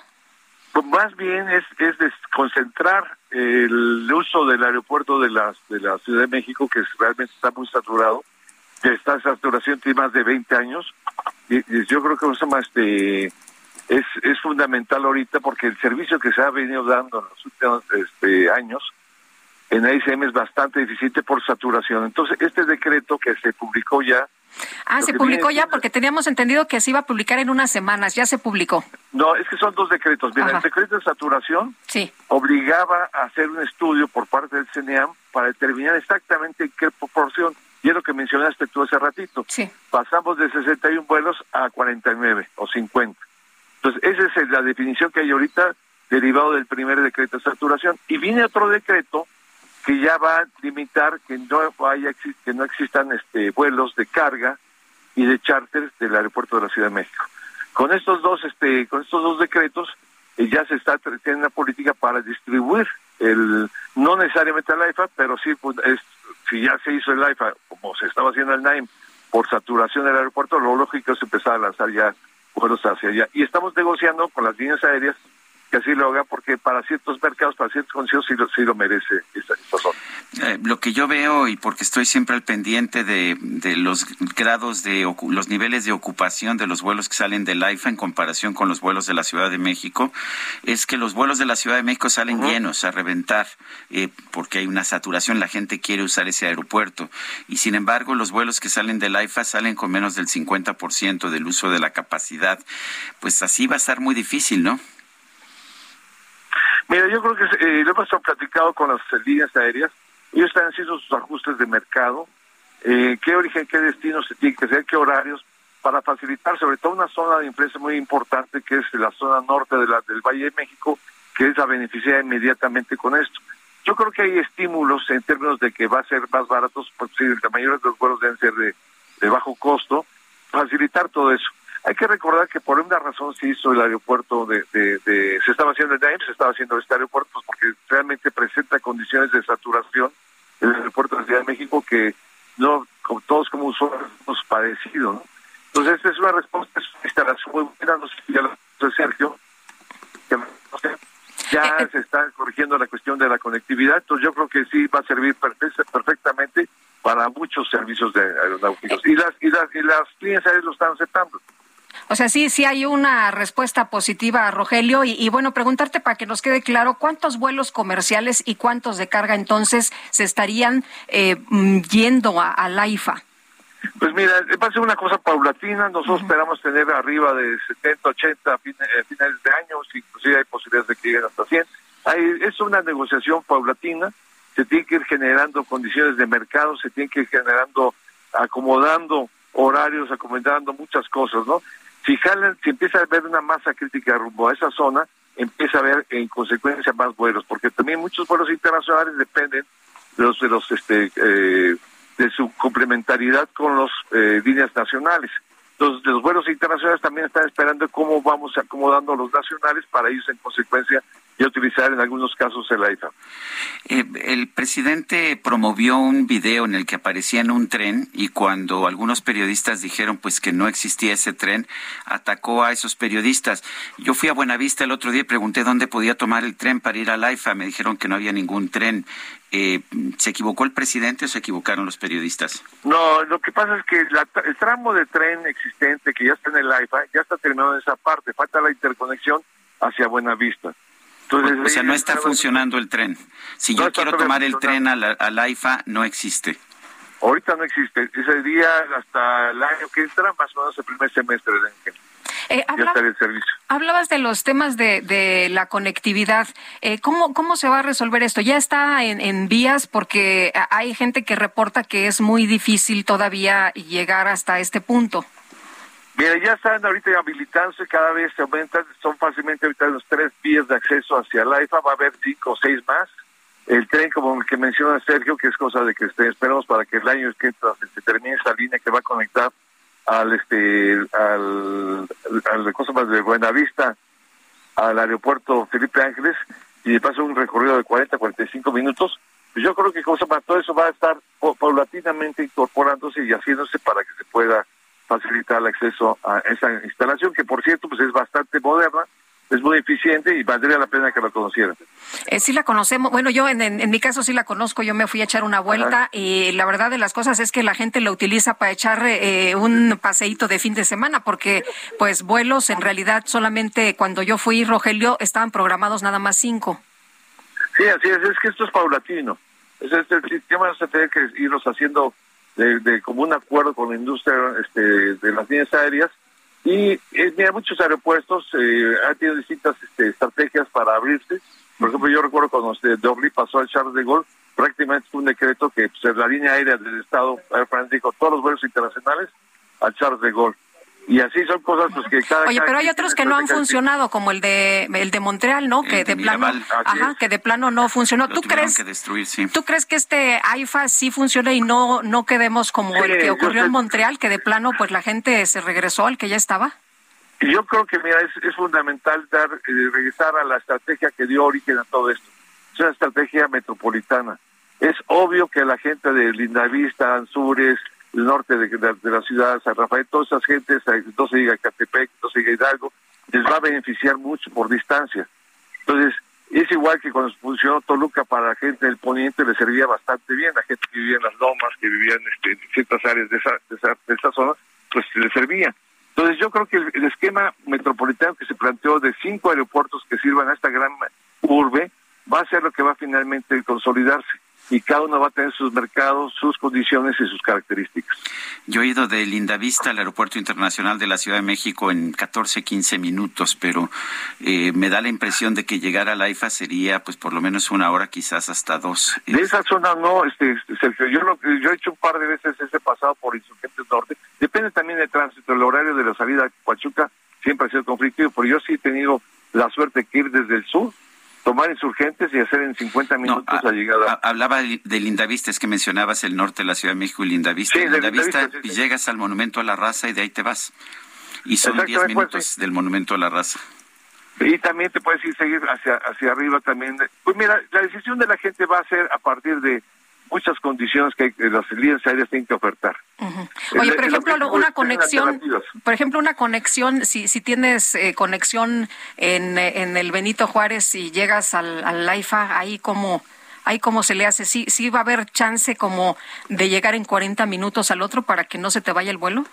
El, ahorita en este momento se están terminando sus conexiones. Hay un proyecto que incluye la por el Ciervo de la Nación, que eso todavía está, no se está habilitando, pero está, está el plan habilitarlo, que podría generar, eh, son 43 kilómetros de distancia.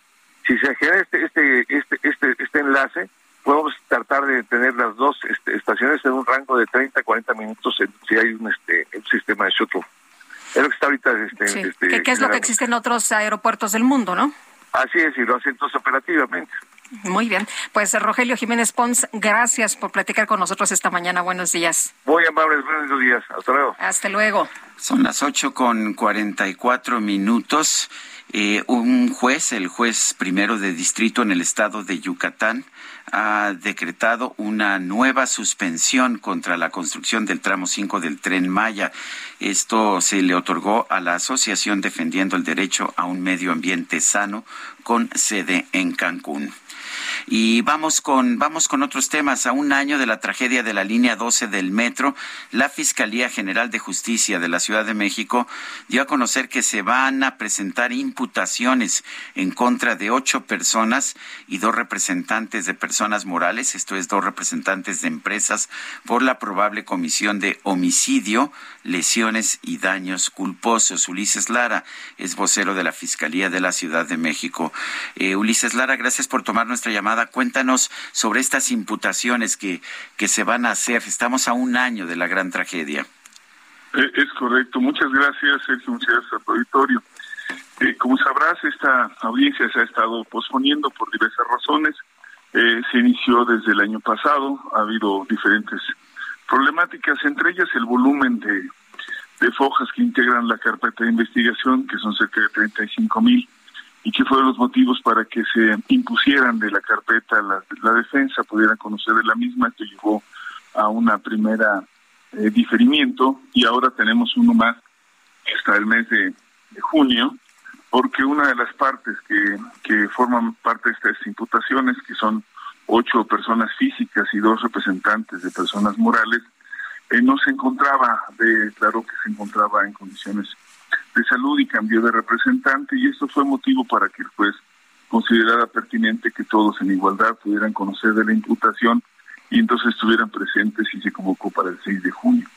Eh, nosotros tenemos el dictamen, como sabrás, eh, Sergio Auditorio, y es muy claro para nosotros la imputación tiene que ver con fallas en el proceso constructivo y en el diseño de los propios puentes sobre los cuales estuvo transitando este este metro, bueno, los vagones del, del metro, y es por ello que nosotros hemos formulado estas imputaciones muy claras, no tienen que ver con mantenimiento y están señaladas puntualmente estas personas en cada uno de los casos, ya lo daremos a conocer, sobre la responsabilidad que, que tuvieron y las relaciona con respecto a estas dos etapas, ¿no? La construcción y por supuesto la puesta en operación de, de la línea 12 en el tramo correspondiente, pero que ahora con todo lo que hemos logrado, pues estamos hablando de una rehabilitación integral para la repetición de estos eventos de todo el tramo elevado que va desde eh, periférico, la estación periférico, hasta la estación Tláhuac.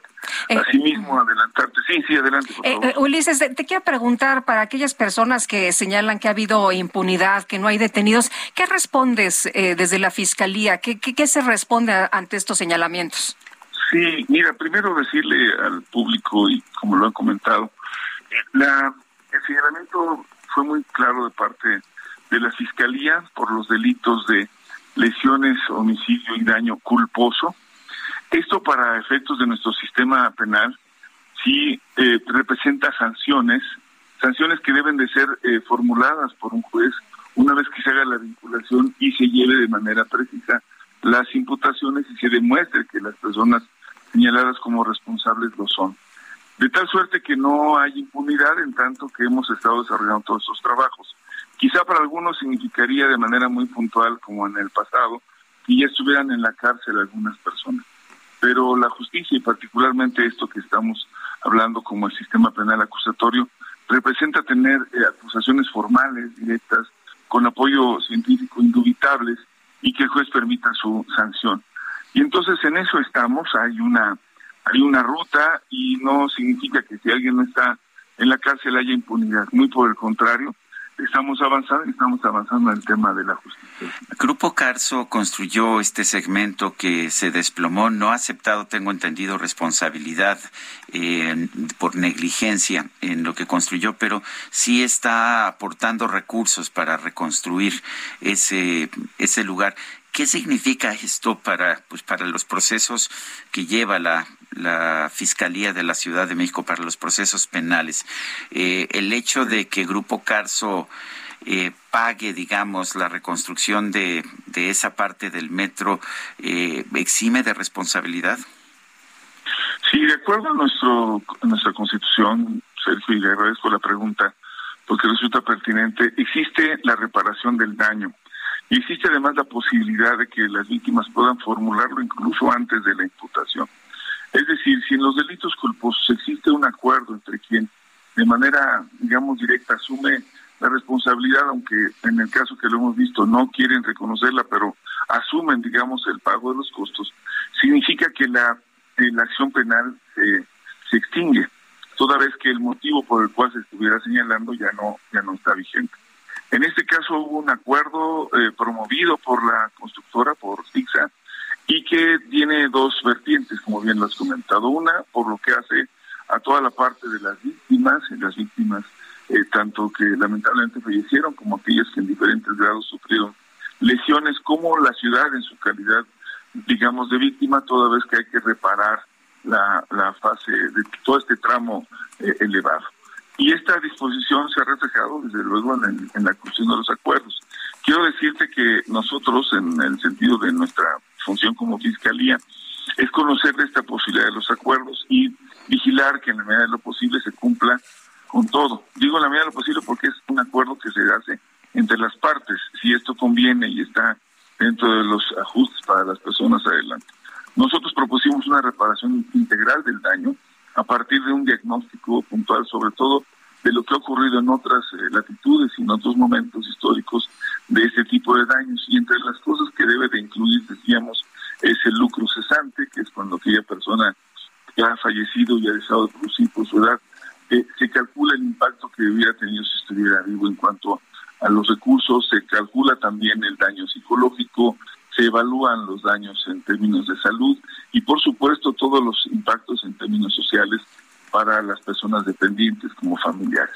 Tengo entendido, Ulises, que, que, que hay 90% de las víctimas que ya aceptaron firmar estos acuerdos reparatorios. ¿Es así? Sí, es, correcto, es correcto. Ellos se derivó al área de mediación, nosotros se les convocó, se les explicó cuáles eran las condiciones y los términos y ellos escucharon la propuesta.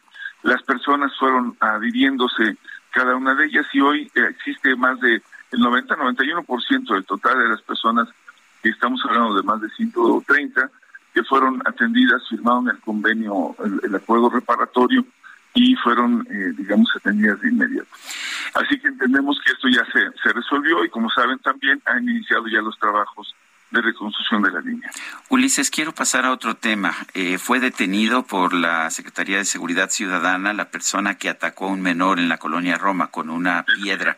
Eh, ¿cuál, es, eh, ¿Cuál es el procedimiento ahora? Que tengo entendido que se hace cargo la Fiscalía. ¿Qué pasa ahora? Bueno, nosotros en principio lo estamos vinculando por lesiones. Ya la persona familiar del joven agredido que está ahora mismo atendido por, por lesiones nada más no, sería no no no procedería una tentativa de homicidio e, ese es uno de los de los temas que se está eh, analizando Sergio porque la igualmente la persona es una persona que se encuentra en condición vulnerable. Estamos nosotros revisando todo el asunto pero lo que creo que es importante destacar es uno que ha sido reconocida. Dos que se está atendiendo las lesiones pueden eh, una vez que ya estén clasificadas se pueda conocer y tal vez pueda reclasificarse el tema de la... Ulises, el que esté en una situación vulnerable le significa que no tiene responsabilidad. No, no, no, no, no, no, no. No, lo que te estoy comentando es que, no, por supuesto que la tiene y por eso está detenido. No, lo que significa es que todo esto es lo que compone la decisión. También las lesiones. La, el, el joven que fue agredido está siendo atendido, ¿no? Y le van a decir, nos van a decir cuáles son los, eh, las lesiones, en qué grado se encuentran. Y esto es lo que va finalmente a formular la imputación. Por ahora lo tenemos eh, detenido, estará siendo ya imputado por el caso de estas, estas situaciones y ya cuando se presente estaremos haciendo la formulación final. Todos estos son los elementos que se van a integrar y seguramente en breve les vamos a decir por qué y en qué condiciones se encuentran. Ulises Lara, portavoz de la Fiscalía de la Ciudad de México, gracias por conversar con nosotros. Al contrario, muchas gracias a ustedes. Muy buenos días. Buenos días. Son las ocho con cincuenta y cuatro. Nuestro número para mensajes de WhatsApp es el 55 20 10 96 47. Regresamos.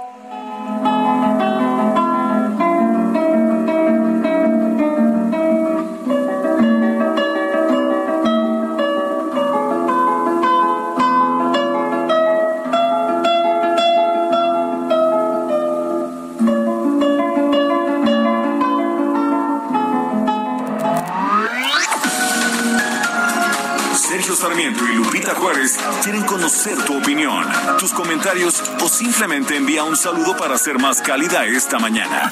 Envía tus mensajes al WhatsApp 5520 109647.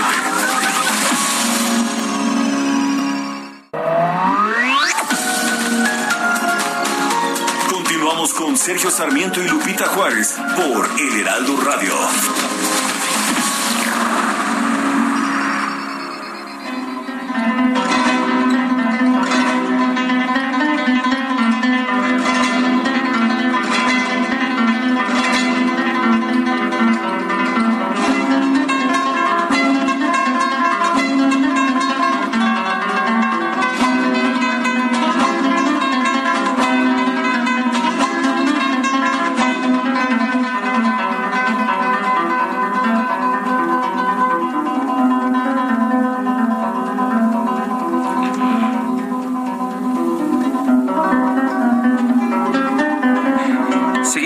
Escuchando música interpretada por Narciso Yepes. Esto es Asturias de Isaac Albeniz. este sonido muy, muy agudo que vimos, que escuchamos al final, se llaman los armónicos en una guitarra. Realmente es una obra que requiere de un gran virtuosismo y Narciso Yepes la tocaba con una limpieza impresionante. Narciso Yepes, espero que te guste Guadalupe. A mí me encanta. Es uno de mis guitarristas favoritos. El otro se llama John Williams, como el compositor eh, de la serie de Star Wars, pero es otro, es australiano y también es un extraordinario guitarrista. Algún día te lo voy a poner. Por favor, para conocerlo, porque no lo conozco. Pero qué bonita música la de esta mañana. Oye, nos dice Verónica desde Dice saludos desde la hermana República de Iztapalapa. No nada más Coajimalpa es hermana república, también nuestros cuates allá en Iztapalapa. Dice, buenos días a todo el equipo del Heraldo, hoy día de la Santa Cruz, desde la madrugada no paran los cohetes. Ah, con razón, había tanto cohete también allá en mi rancho. Lo cual contamina también, ¿eh? Pues sí. Genera muchísima sí, muchísima contaminación. Dice que en el pueblo de Santa Cruz, Mellehualco, aquí en Iztapalapa, los cohetes sí circulan hoy. A veces me da la impresión que la alcaldía pasa por alto muchos de estos eventos para no hacer enojar a la gente votante. Saludos desde la hermana República de Iztapalapa. Bueno, y nos dice otra persona, muy buenos días y excelente mes. ¿Cómo, ¿Cómo no va a haber contingencia con tantas calles y avenidas que han cerrado, sobre todo en el centro, la mayoría de los ejes viales eh, reducidos y todas esas medidas no planeadas estúpidas de las autoridades las tenemos que pagar nosotros, los ciudadanos? Es Oralia Mojica y Alejandro, Alejandro Garza nos dice que el decreto de saturación del aeropuerto es un muy buen ejemplo de políticas públicas que perjudican en vez de ayudar, como señalabas en tu comentario. Son las nueve de la mañana con tres minutos. Hoy se cumple un año del desplome del tramo elevado de la línea 12 del metro. Nuestra colaboradora Jessica Moguel nos preparó un reportaje especial. Vamos a escuchar. La línea es una línea segura, segura para los usuarios, para los trabajadores y para la integridad de las instalaciones. Para que no vuelva a correr. Nunca más, nunca más. Eso lo podemos eh, garantizar. Esa promesa un año del colapso del tramo elevado de la estación Olivos de la línea 12 del metro. Esa noche fallecieron 27 personas. 365 días después del incidente, el director general del sistema de transporte colectivo, Guillermo Calderón, explica los retrasos en la apertura. Tengan plena seguridad que estamos trabajando eh, con todo el cuidado, por eso incluso las, las demoras, para garantizar que cuando se abra al servicio nuevamente la línea, una línea de gran utilidad para la comunidad, sobre todo de Tláhuac, será con absoluta y plena seguridad en los traslados. Desde el 3 de mayo de 2021, la línea dorada es revisada de forma integral por académicos, técnicos y especialistas, en especial en la zona del colapso, la parte elevada y el túnel. Las 20 estaciones de la línea reabrirán a los usuarios a finales de diciembre de este año. Concluir todo lo que son los, los trabajos hacia finales de noviembre y darnos un periodo de tres semanas, cuatro para las pruebas preoperativas. ¿Cuáles son los avances hasta este momento? Según el director general del metro, en 11.9 kilómetros de túnel hay un avance del 100% en la primera fase del sellado de filtraciones, 40 canalizaciones concluidas, la obra civil de 5 cárcamos nuevos al 100%, pero aún faltan revisar 10 cárcamos adicionales y la rehabilitación de rejillas en dos tramos, Insurgente Sur y Félix Cuevas e Insurgente Sur y Miscuac. La principal intervención de la zona es la sustitución de siete curvas desde el tramo de la estación Parque de los Venados hasta Aclalilco. La parte elevada, dirigida por la Secretaría de Obras de la Ciudad de México, concluyó con el anclaje para el encamisado de 152 columnas. Incluso, el tramo espejo a la estación Olivos que existía en la estación Tezonco, dicen, se retiró. Tiene otra problemática, son 260 claros es decir, marcos entre una trave y dos columnas, 260 claros diferentes, la parte metálica, y eso significa que hay que tener 260 proyectos geométricos específicos porque cambian las longitudes de las traves, la altura de las columnas, las interferencias que puede haber abajo de las claves, hay, en algunos hay vialidades.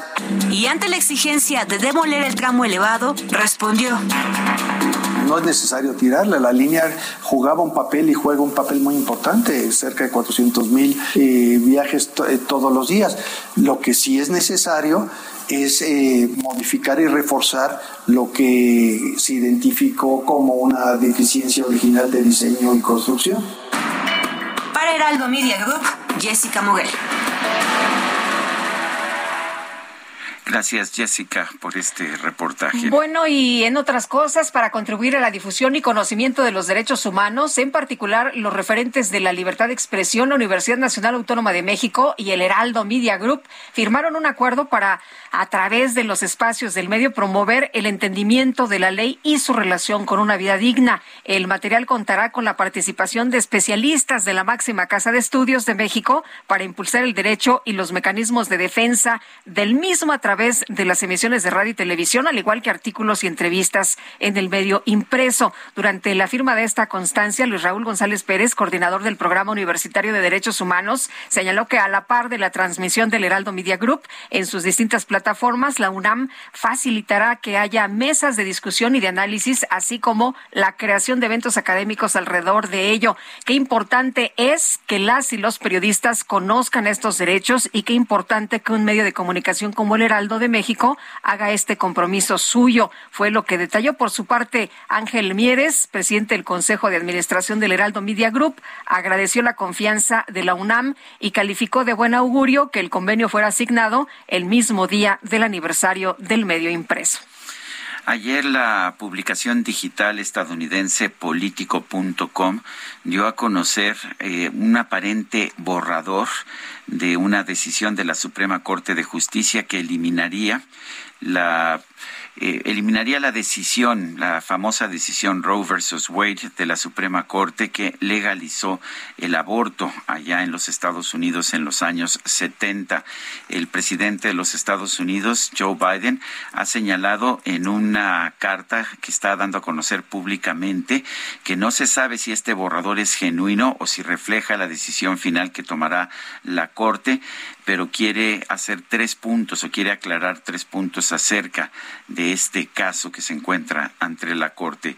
Mi gobierno ha, argumentado de forma vigorosa, dice, ante la Corte la necesidad de mantener Roe versus Wade, la decisión que legaliza el aborto. Eh, dijimos que Roe se basa en una larga lista, lista de precedentes que reconocen el concepto de la enmienda 14 de libertad personal de la Constitución de los Estados Unidos. Segundo, después de, la aprobación de la ley tejana SB 8 y otras leyes que restringen los derechos reproductivos de las mujeres, yo he pedido a mi Consejo de Política de Género y a, y a la Oficina Jurídica de la Casa Blanca que prepare opiniones para tener una respuesta gubernamental al, a los ataques a los derechos al aborto y los derechos reproductivos de las mujeres. Tercero, si la Corte, si la Corte deroga la decisión de Roe versus Wade, eh, será responsabilidad de los funcionarios electos de todos los niveles de gobierno defender los derechos de las mujeres. Son las nueve con nueve minutos. El Químico Guerra con Sergio Sarmiento y Lupita Juárez. Químico Guerra, ¿cómo te va? Buenos días. Lupita, ¿te da miedo la oscuridad? No. ¿A ti, Sergio? Que no. bueno, es bueno que no nos dé miedo porque es algo bueno. Fíjense que el cielo oscuro es un recurso que estamos perdiendo. Muy poca gente lo sabe y lo, y lo percibe así. Pero preservar y proteger el medio ambiente nocturno y nuestra herencia de cielos oscuros a través de una iluminación exterior de calidad y que esté regulada va a permitir el que se mantengan muchas especies en el mundo y nuestra propia salud, Sergio Lupita. Fíjense que la contaminación lumínica es algo que normalmente no lo tomamos muy en cuenta y que es el resultado de iluminación exterior que no está debidamente regulada.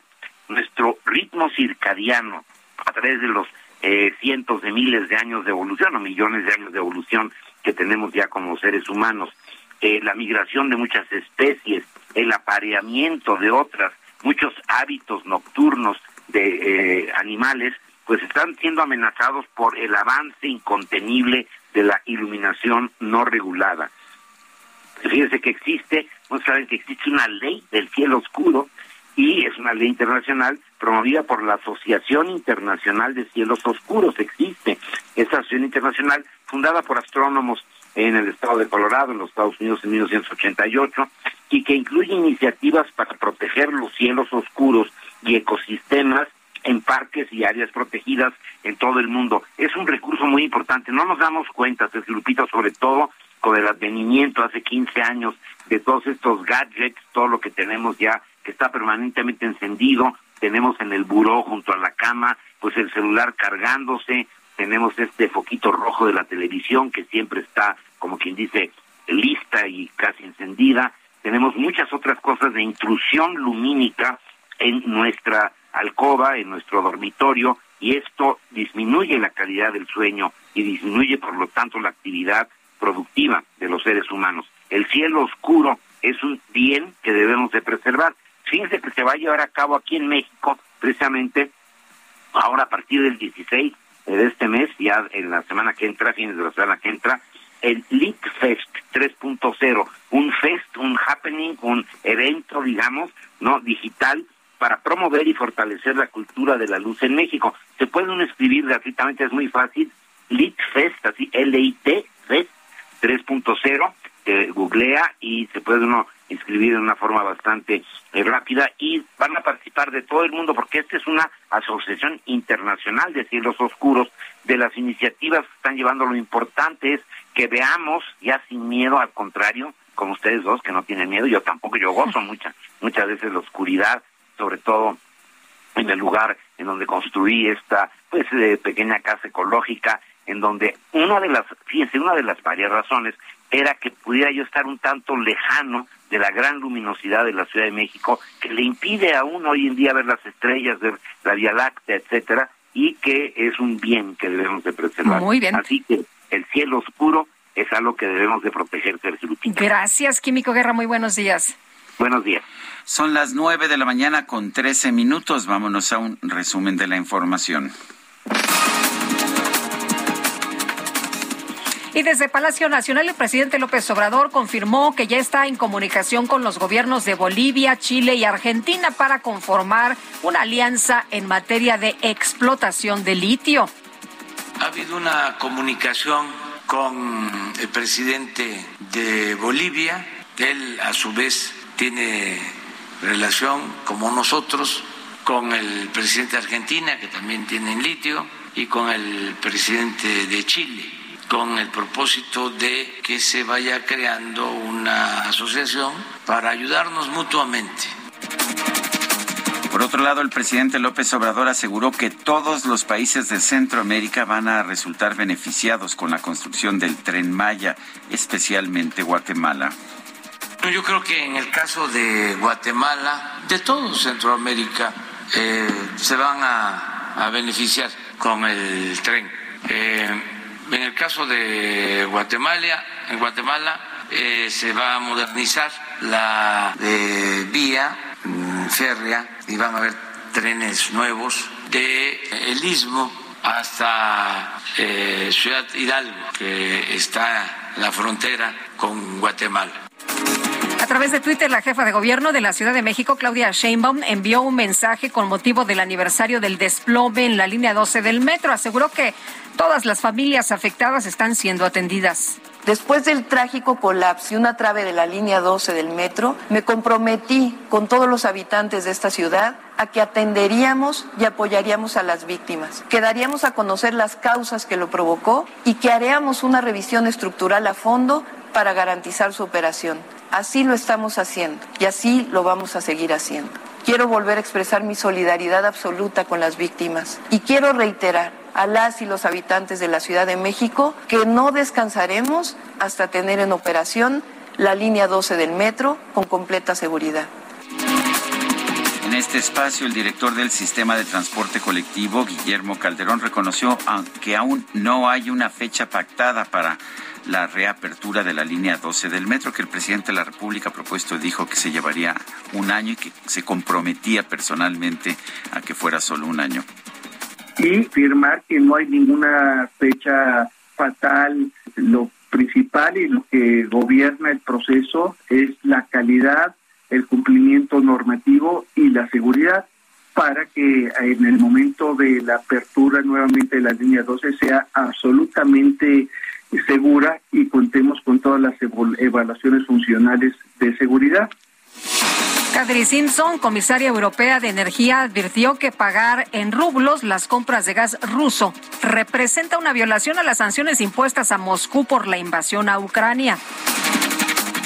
El ministro de Asuntos Exteriores de Israel, Yair Lapid, informó que tuvo una dura conversación con el embajador de Rusia, Anatoly Viktorov, luego de que el canciller ruso Sergei Lavrov afirmó que Adolf Hitler tenía sangre judía.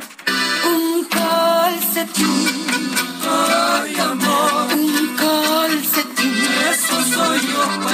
Hay un calcetín, fíjate, en redes sociales se dio a conocer la historia de un chavo estadounidense llamado Billy Joe Gray, quien se dedica a vender sus calcetines sucios en Internet. El joven explicó que tras abrir una cuenta en el sitio de contenido erótico OnlyFans, descubrió que pues había gran demanda por prendas usadas, por lo que decidió incursionar en este sector. En una semana, Billy, escuche usted, por favor, vende hasta 12 pares de calcetines, con lo que tiene ganancias de hasta 10 mil pesos aproximadamente. Como si fuera un calcetín, me pisas todo el día. Abuelita, soy su nieto. La micro deportiva. ¡Levántense! Saludos, banda. Tambo, tambo, tambo, tambo. Hombre, aquí están adelantando ya el viernes desde ayer. Mi querido Julio Romero, ¿cómo te va? Muy buenos días. Muy bien, muy bien. Sergio Lupita, amigos del auditorio, qué placer saludarles. Pues hoy andamos en mood constructivo, trepados en el ladrillo. Andamos trepados en el ladrillo. Hombre, hombre. Este, felicitando a todos nuestros amigos de toda la industria de la construcción, a Cruz Azul, por supuesto, que armaba buenas fiestas hace muchísimos años. Desconozco si lo sigan haciendo, pero rentaban el estadio y contrataban a grandes o sea, estaba, eh, se ponía en grande, ¿no? Se ponía en grande. Hoy todas las construcciones llevan las carnitas, los ingenieros, el arqui. Eh, sí, por supuesto, sí. sí. la barbacoa, lo que haya. Qué rico. Sí, sí, sí, se asentó. Ay, sí, hay alguna pues que nos invite, ¿no? total, pasamos. Hoy, por supuesto, los eh, amigos de la construcción no pagan, no pagan en la micro y pueden darse todas las vueltas, las vueltas que quieran y, pues, por supuesto, con estas rolas, ¿no? Para que no haya, no haya, no haya situaciones ahí en contra. Bueno, oigan, quedaron listas las fechas y horarios para lo que será el repechaje del fútbol mexicano y de tal manera el próximo sábado, el sábado 7 a las 5 de la tarde con 45 minutos, justamente en el Estadio Azteca, Cruz Azul. Cruz Azul estará enfrentando a Necaxa. Por cierto, la máquina no podrá contar con su defensa paraguayo Pablo Aguilar ya que le fue detectado un desgarre muscular, por lo que se pierde este duelo y muy probablemente el de cuartos de final si llegaran a clasificar. El mismo sábado, pero a las 8 de la noche, Monterrey contra San Luis. Pues estos horarios se dan porque pues pelea el Canelo. Pelea el Canelo el próximo sábado y hay que darle prioridad por parte de las televisoras, así que son las que ajustaron estos horarios. Para el domingo, el domingo a las 5 de la tarde, el equipo de la Franja del Puebla estará recibiendo a Mazatlán y a las 19 horas con 15 minutos las Chivas contra los Pumas allá en la Perla de Occidente. Por cierto, por cierto, a la edad de 92 años falleció Diego Mercado, ex entrenador y ex futbolista, que tiene, entre otras cosas, haberle dado su primera oportunidad y prácticamente haber descubierto al atacante Hugo Sánchez, con apenas 14 años, le dio la oportunidad en la selección olímpica en el 76. Eh, el propio Ariete lo ha considerado como su padre futbolístico, también dirigió el proceso de Múnich 72.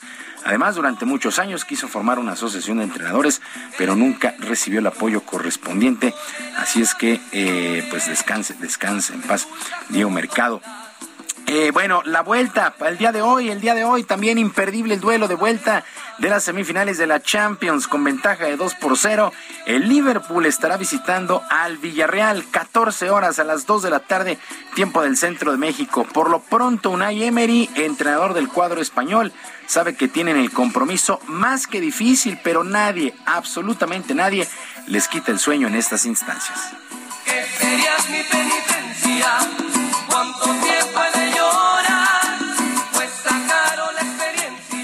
Sabemos, pero desde la ilusión y desde lo que es estar aquí en semifinales, vivir este momento con toda nuestra gente, eh, a nivel de aficionados, a nivel de familia, a nivel de amigos y contra un gran rival.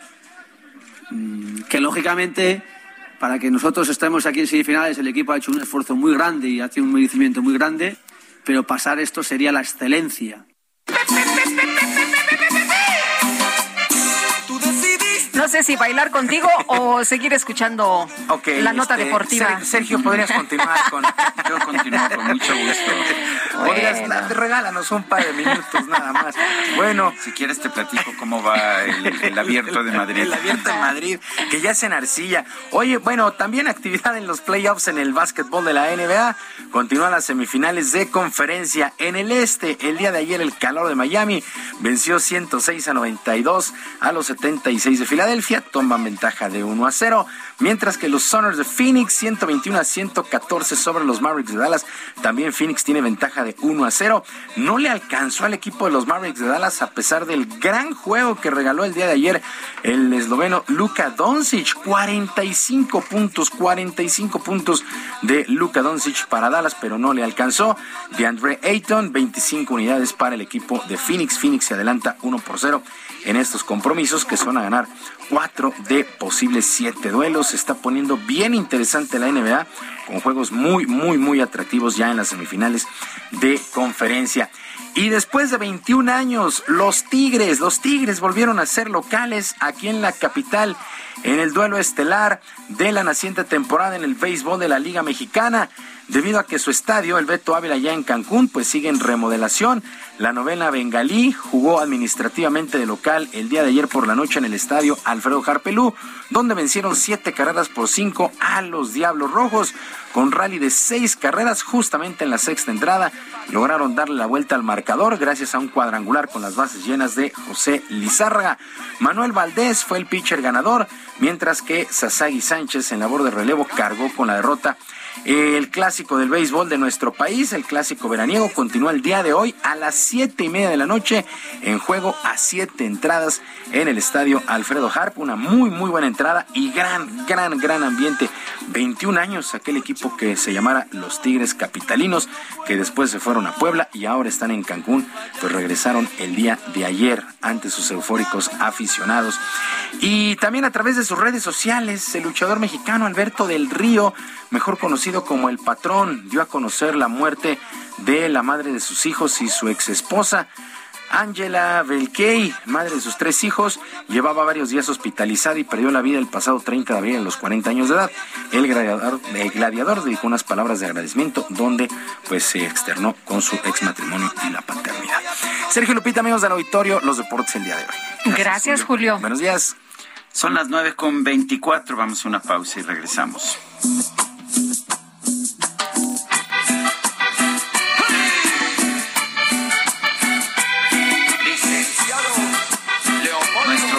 Para que nos mande mensajes de WhatsApp 55 20 10 96 47.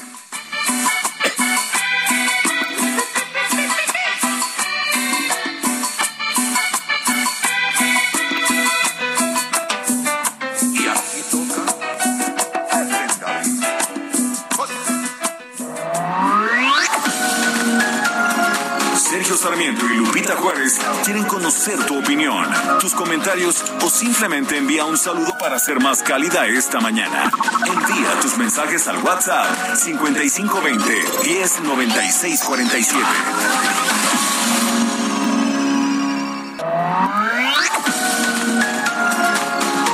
Continuamos con Sergio Sarmiento y Lupita Juárez por El Heraldo Radio.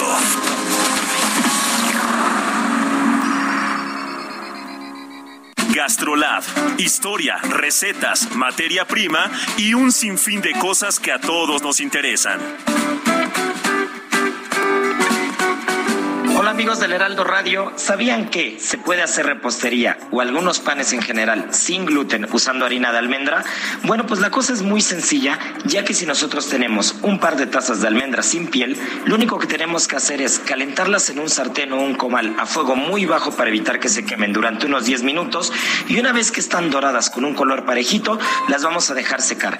Es importante que antes de licuarlas estén frías y secas, ya que si están todavía templadas o con un poco de humedad, se puede hacer una pasta y va a ser un poco complicado. Una vez que licuamos, las vamos a extender en un tapete siliconado o en algún papel para que puedan secarse poco a poco y ahora sí está lista la harina de almendra para poderse usar. Qué mejor que en una tarta Santiago, que si van al Instagram de Gastronab y le echan un ojo a la receta, es una cosa sencillísima y espectacular. Así que ya saben, no hay pretexto para hacer un buen pan sin gluten con harina de almendra. En Soriana encuentras la mayor calidad. Aprovecha que la carne molida de res 80-20 está a 87.90 el kilo y el pollo entero fresco a 37.90 el kilo. Sí, a solo 37.90 el kilo. Soriana, la de todos los mexicanos. Solo 3 y 4 de mayo. Aplican restricciones. Válido en Hiper y Super.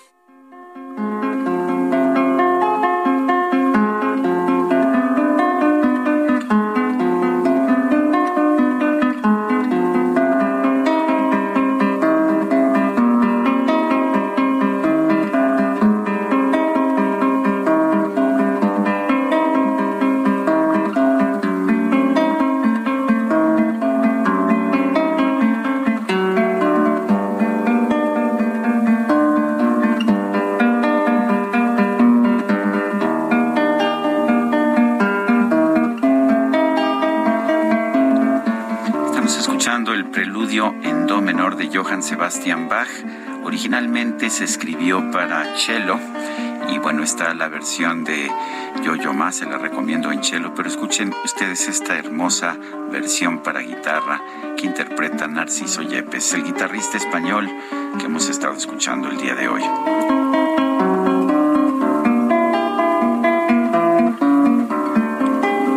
A mí me gusta. Qué belleza, sí. Uno de mis favoritos, Narciso Yepes. Continuamos.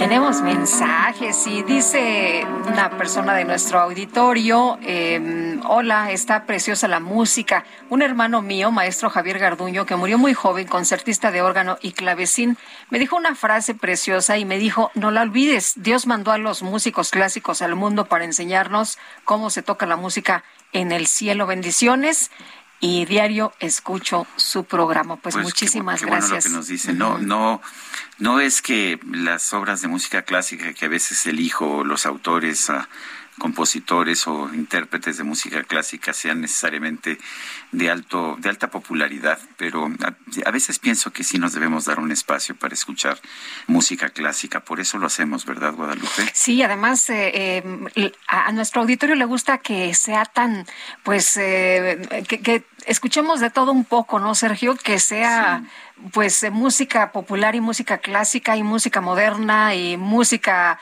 eh, disco y, de todo que, tengamos aquí. Pues muchas opciones. Verónica Burto nos dice, ya entendí.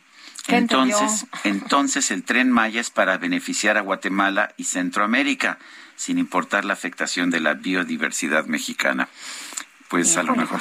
Pues quién sabe. Eh, dice Isabel de Guanajuato, ¿será mera casualidad que hoy que cumple un año del colapso de, hoy que se cumple un año del colapso de la línea 12 del metro, Marcelo Ebrard esté fuera de México en asuntos oficiales? Pues, ah, qué mal pensada, ¿eh? No, no, casi casi lo citó Joe Biden, ¿eh?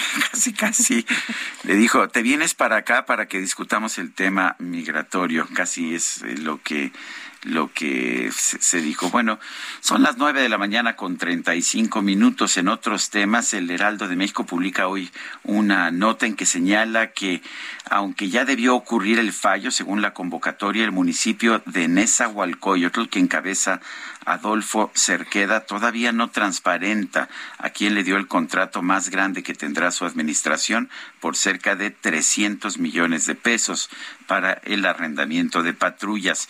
La nula transparencia en esta adquisición y los vicios del proceso que se encamina a entregarlo a la empresa JetBan o su filial mediante una licitación a modo han sido cuestionados desde el municipio por el cabildo de ese municipio, así como por diputados y diputadas locales que ya dieron vista al órgano superior de fiscalización del Estado de México.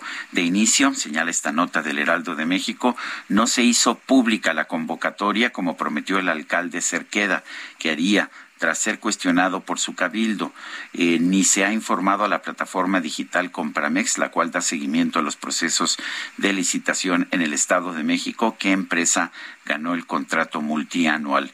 En el portal de compras, en el apartado de seguimiento de procesos sobre la licitación para la renta de las patrullas, solo aparecen la convocatoria y el acta de la Junta de Aclaraciones, pero Cerqueda no ha reportado el acto del fallo de adjudicación. En el Congreso local, tras la denuncia pública, se envió al organismo superior de fiscalización del Estado de México, que encabeza Miroslava Carrillo, ya la Secretaría de Finanzas, cuyo titular es Rodrigo Jarque, para que pidan al Ayuntamiento de Cerqueda la información que sustente que la licitación se ha hecho de forma abierta y transparente, es lo que publica el Heraldo de México. Este 3 de mayo se celebra el Día Mundial de la Libertad de Prensa. Sin embargo, pues México es uno de los países más peligrosos para ejercer el periodismo. Leopoldo Maldonado, director de la Oficina Regional para México y Centroamérica de Artículo 19, como siempre, gracias por conversar con nosotros. ¿Y cuál es tu reflexión o cuál sería, debería ser la reflexión en este 3 de mayo en nuestro país? Hola Lupita, hola Sergio, muchas gracias por el espacio. Pues eh, poco que celebrar, más bien conmemorar un día eh, sobre un derecho básico, fundamental en democracia, que le da sentido, pero que en nuestro país se encuentra bajo asedio, y me, y me animaría a decir en toda la región y en buena parte del mundo. Eh, en México, como dimos cuenta ya hace tres semanas con nuestro informe Negación, se agrede a la prensa cada 14 horas en el 2021 se agredió a 600, en 644 ocasiones a la prensa. Y este año 2022 apunta a ser el más letal del que tengamos registro, por lo menos en lo que va del siglo XXI, con ocho periodistas asesinados. Eh, el actual sexenio ha dejado, el actual gobierno ha dejado una asignatura pendiente que es la protección de la prensa y el abatimiento de la impunidad que en los casos, en general, la impunidad es prácticamente absoluta, pero en los casos de delitos contra la prensa es del 98%. Entonces, por eso decimos que hay poco que celebrar. Poco que celebrar cuando en el primer trienio de Andrés Manuel López Obrador ya se agredió 85% más a la prensa que en el primer trienio de Peña Nieto. Cuando tenemos los 40 meses de un gobierno, en comparación con los dos anteriores, de Calderón y Peña, otra vez, eh, más letales de los que tengamos registro. Eh, entonces, evidentemente es un momento en el que tenemos que recordar el papel de la prensa en democracia y tenemos que atesorar una prensa libre e independiente y sobre todo crítica del poder. Eh, Leopoldo, el, Hemos visto aquí en México no solamente que hay un problema de seguridad para los periodistas, sino que parece haber también un desprecio a la prensa, a los medios y, yo diría hasta ataques constantes por parte del presidente de la República y de pues de, oficinas que se han creado para ello, como el quienes quieren las mentiras. Eh, ¿qué, ¿Qué pasa con eso? ¿Simple y sencillamente puede seguirlo haciendo el presidente o hay algún tipo de contrapeso? Pues eh, desafortunadamente, eh, a este clima de violencia, Sergio, que se vive, eh, que se ha agudizado, por decirlo de alguna manera, desde hace 15 años, con el inicio de la llamada guerra contra el narco, efectivamente hay que sumarle un discurso virulento desde la más alta magistratura del Estado mexicano. Y eso evidentemente no abona a mejorar las condiciones de seguridad. Eh, al contrario, provoca eso, un clima de hostilidad, una virulencia, que en los niveles locales se replica. Sergio, un dato, 46 ocasiones actores distintos al presidente de la República, de lo que tiene ubicado artículo 19 nada más, hicieron mención de la prensa como eh, fifí, chayotera y conservadora. Es decir, es un efecto cascada que si le sumamos la violencia recurrente, genera condiciones sumamente adversas. El contrapeso es hacer más y mejor periodismo, separado del poder, crítico del poder. Yo creo que ahí está la naturaleza de la prensa y evidentemente eh, eh, pues es asumir también que eh, muy poco probable que cambie la estrategia de comunicación del gobierno actual. Oye, el presidente señala que él en ocasiones eh, cuando habla fuerte no es por maldad ni por hacerle daño a nadie, sino para generar conciencia. ¿Qué piensas, Leopoldo? Pues es que eh, tiene que asumir que es un jefe de Estado, que tiene responsabilidades frente a los a terceros, en este caso a periodistas, en, teniendo como telón de fondo eh, eh, un contexto que nos coloca como el país más letal para la prensa en una sociedad que no está, digamos, en una guerra formalmente declarada, eh, evidentemente hay una enorme responsabilidad legal y política por lo que se dice desde la jefatura del Estado mexicano. Él tiene la calidad de garante, no puede decir cualquier cosa que se le venga en mente porque evidentemente sus palabras son poderosas y sus palabras están habilitando a otros para que agredan de la misma manera, de forma verbal o incluso de otras maneras.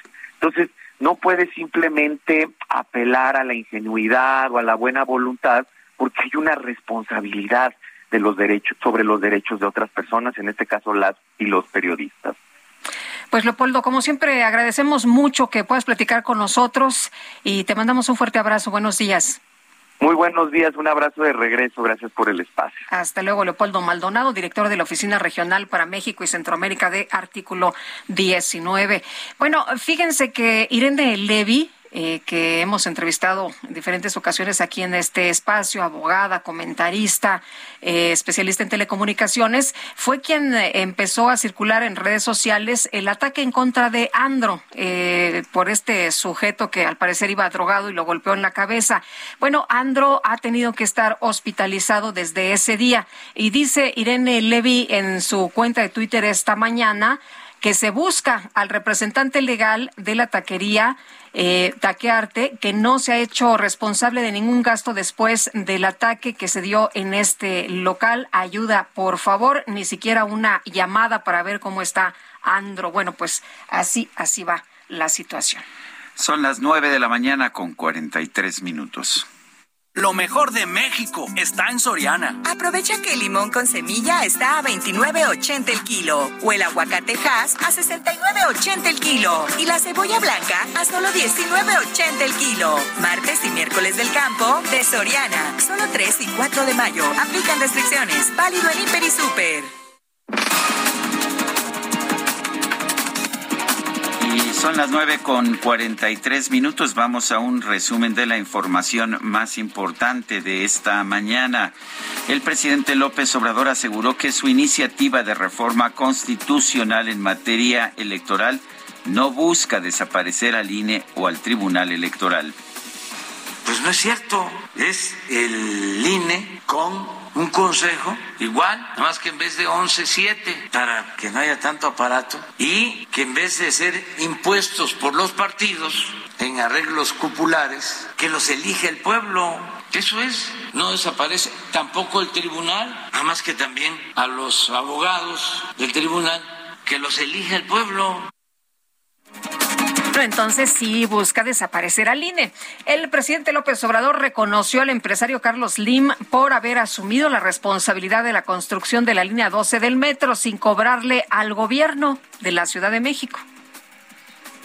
Las empresas decidieron ayudar sin cobrar el tramo que se afectó, el tramo, la tragedia correspondía a una empresa de Carlos Slim. Él eh, asumió la responsabilidad se hizo un dictamen para la reparación de, la, de, todo el tramo de la obra. Eh, participaron expertos independientes y él está asumiendo toda la responsabilidad. En este espacio, Rogelio Jiménez Pons, subsecretario de Comunicaciones y Transportes, explicó que el decreto que recorta las llegadas y salidas en el Aeropuerto Internacional de la Ciudad de México busca reducir la saturación en esta terminal aérea. este decreto que se publicó ya. Ah, se publicó ya porque teníamos entendido que se iba a publicar en unas semanas, ya se publicó. No, es que son dos decretos. Mira, el decreto de saturación sí. obligaba a hacer un estudio por parte del CNEAM para determinar exactamente en qué proporción pasamos de 61 vuelos a 49 o 50. Y viene otro decreto que ya va a limitar que no haya que no existan este vuelos de carga y de charter del aeropuerto de la Ciudad de México.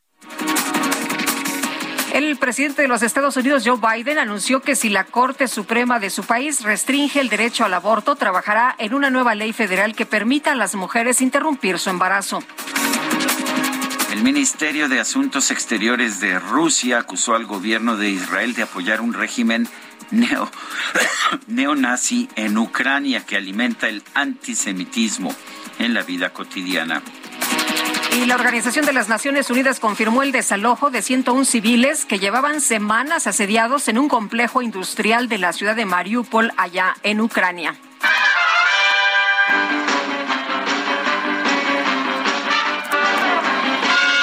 En Aguascalientes aparecieron distintos anuncios de un abogado que se promociona como licenciado Batman. Se trata de un joven llamado Juan José Licón, quien decidió adoptar la personalidad del Caballero de la Noche para defender a sus clientes usando un traje con muchos emblemas del superhéroe. Incluso consiguió una colaboración con Rubén León, el actor que interpreta al Guasón en la serie animada.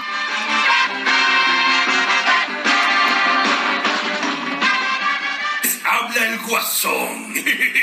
Deseo comunicarme con licenciado Batman en Aguascalientes, México, ya que es el mejor de todos y el único que podría sacarme del asilo de Arkham. Pues ¿a dónde vas? A ver al licenciado Batman. Bueno, oye, pues eh, vamos a, otras informaciones con Mayeli Mariscal. La Fiscalía General del Estado de Jalisco confirmó que la balacera en Mazamitla fue causada por una riña en un bar. Mayeli, te escuchamos. ¿Qué tal? Buenos días. Hola, ¿qué tal? Buenos días, buenos días también a todo el auditorio. Pues la Fiscalía del Estado, a través de un comunicado, eh, confirmó que fue debido a una riña que se originó en un bar en la comunidad de La Estaca, en este municipio de Mazamitla, lo que eh, provocó esta balacera o este enfrentamiento entre grupos presuntamente de la delincuencia organizada. Y es que en este bar se suscita la riña y es ahí donde secuestran a tres personas eh, que horas más tarde se encontrarían pues a escasos 10 minutos de este bar, ya sin vida. Así lo confirmó, eh, pues a través del comunicado. El día de ayer también el mandatario estatal Enrique Alfaro hablaba de que tan solo fue localizado un vehículo que se utilizó, eh, pues para bloquear la carretera. Sin embargo, también en este comunicado la fiscalía confirmó que fueron cuatro los puntos en donde se realizaron bloqueos. Esto, pues, para tratar de distraer a las autoridades y que llegaran a atender los hechos. Y bueno, la investigación continúa para eh, saber pues quiénes fueron los causantes de todo este incidente. Así es que pues esa es la información desde Jalisco. Muy bien, Mayeli, muchas gracias. Buenos días. Excelente día para todos.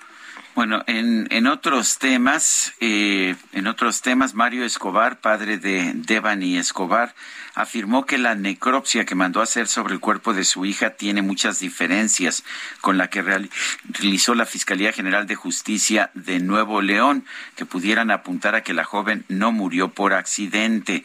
El papá de Devani acudió a la Fiscalía especializada en feminicidios y delitos contra la mujer en compañía de sus abogados y su esposa para entregar el dictamen que mandó a hacer y para que sea comparado con los resultados que arrojó la necropsia oficial lo va a analizar la Fiscalía. Yo con mi equipo de abogados y gente especializada ya lo analizaron y puntualmente ellos deben de alguna manera determinar, a mi criterio muy vano, determinar que no fue un accidente, que no cayó ahí sola. Se tiene que demostrar ante el Ministerio Público, ante un juez. Eso es lo que dijo en una entrevista afuera de la Fiscalía. El gobernador de Puebla, Miguel Barbosa, confirmó que el presidente López Obrador acudirá al desfile del 5 de mayo en el estado y Claudia Espinosa nos tienes toda la información. Te escuchamos. Se cortó a los amigos ah, del Heraldo Media Group. Con mucho gusto, buenos días. Para darles a conocer que, bueno, pues obviamente el gobernador Miguel Barbosa ha señalado que efectivamente el presidente de la República, Andrés Manuel López Obrador, estará presente pues el próximo 5 de mayo, ya este jueves, en una gira de trabajo, eh, no solamente para presenciar este desfile donde participarán más de 12 mil estudiantes, asistirá a la reunión de seguridad de la 25 zona militar, posteriormente aquí dará la mañanera y estará antes de la ceremonia de conscriptos de la serie 2022 de la Sedena aquí en Puebla. Ya eh, su última actividad será justamente este desfile que estará comenzando alrededor de cuarto para las 10 y terminará 11.45 de la mañana, según lo previsto por las autoridades estatales.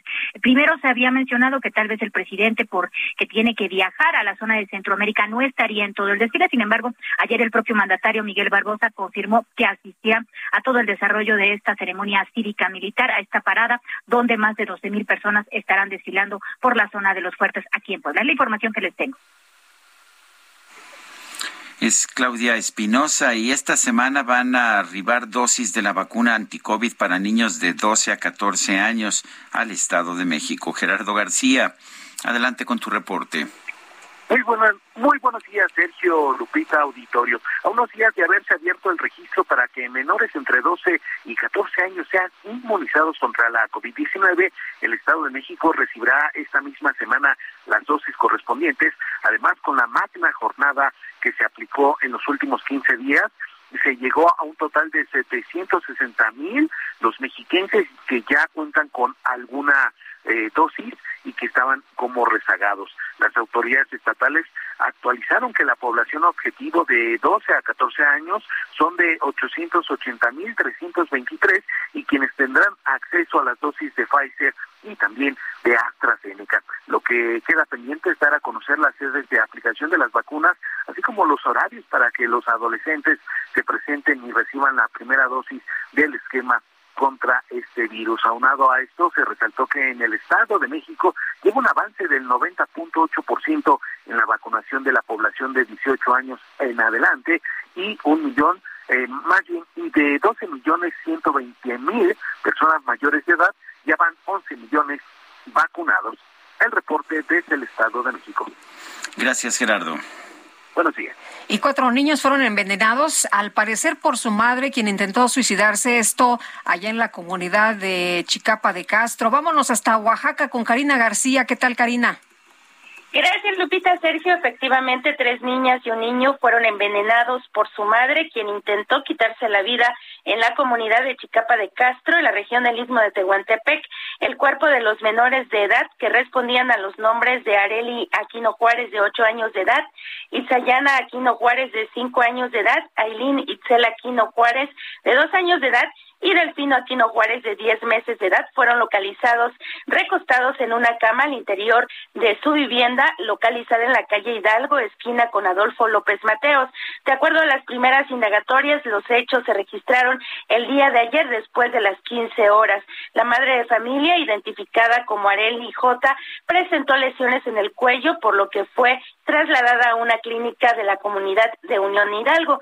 Durante las primeras investigaciones, la mujer aceptó su responsabilidad. En tanto, las autoridades dieron a conocer que el hallazgo fue reportado por el padre de familia, identificado como Delfino, quien presuntamente 24 horas antes había tenido una discusión con la mamá de los menores de edad. Ante estos hechos, pues las autoridades continúan con las investigaciones. Sergio Lupita es el reporte desde Oaxaca. Muy bien, pues muchas gracias, Karina. Muy buenos días. Buenos días. ¿Qué crees, Lupita? Ya son las nueve de la mañana con 54 minutos. Hombre, se nos acabó el tiempo. Volandito, volandito. Bueno, pues vámonos entonces, que la pasen todos muy bien. Disfruten este día y nos escuchamos mañana, que ya es miércoles. Hasta entonces, gracias de todo corazón.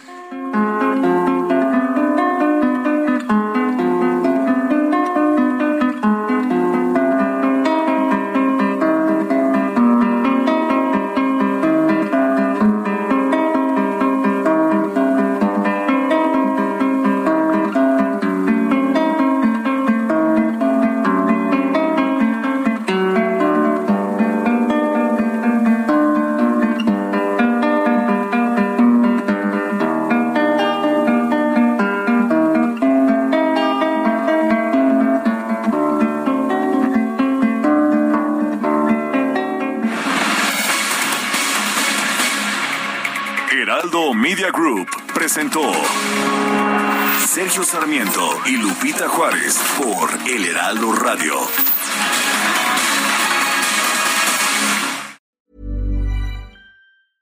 Hey, it's Paige DeSorbo from Giggly Squad. High quality fashion without the price tag. Say hello to Quince.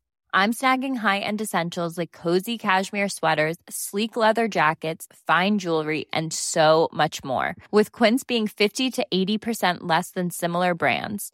And they partner with factories that prioritize safe, ethical, and responsible manufacturing. I love that. Luxury quality within reach. Go to quince.com slash style to get free shipping and 365 day returns on your next order. Quince.com slash style.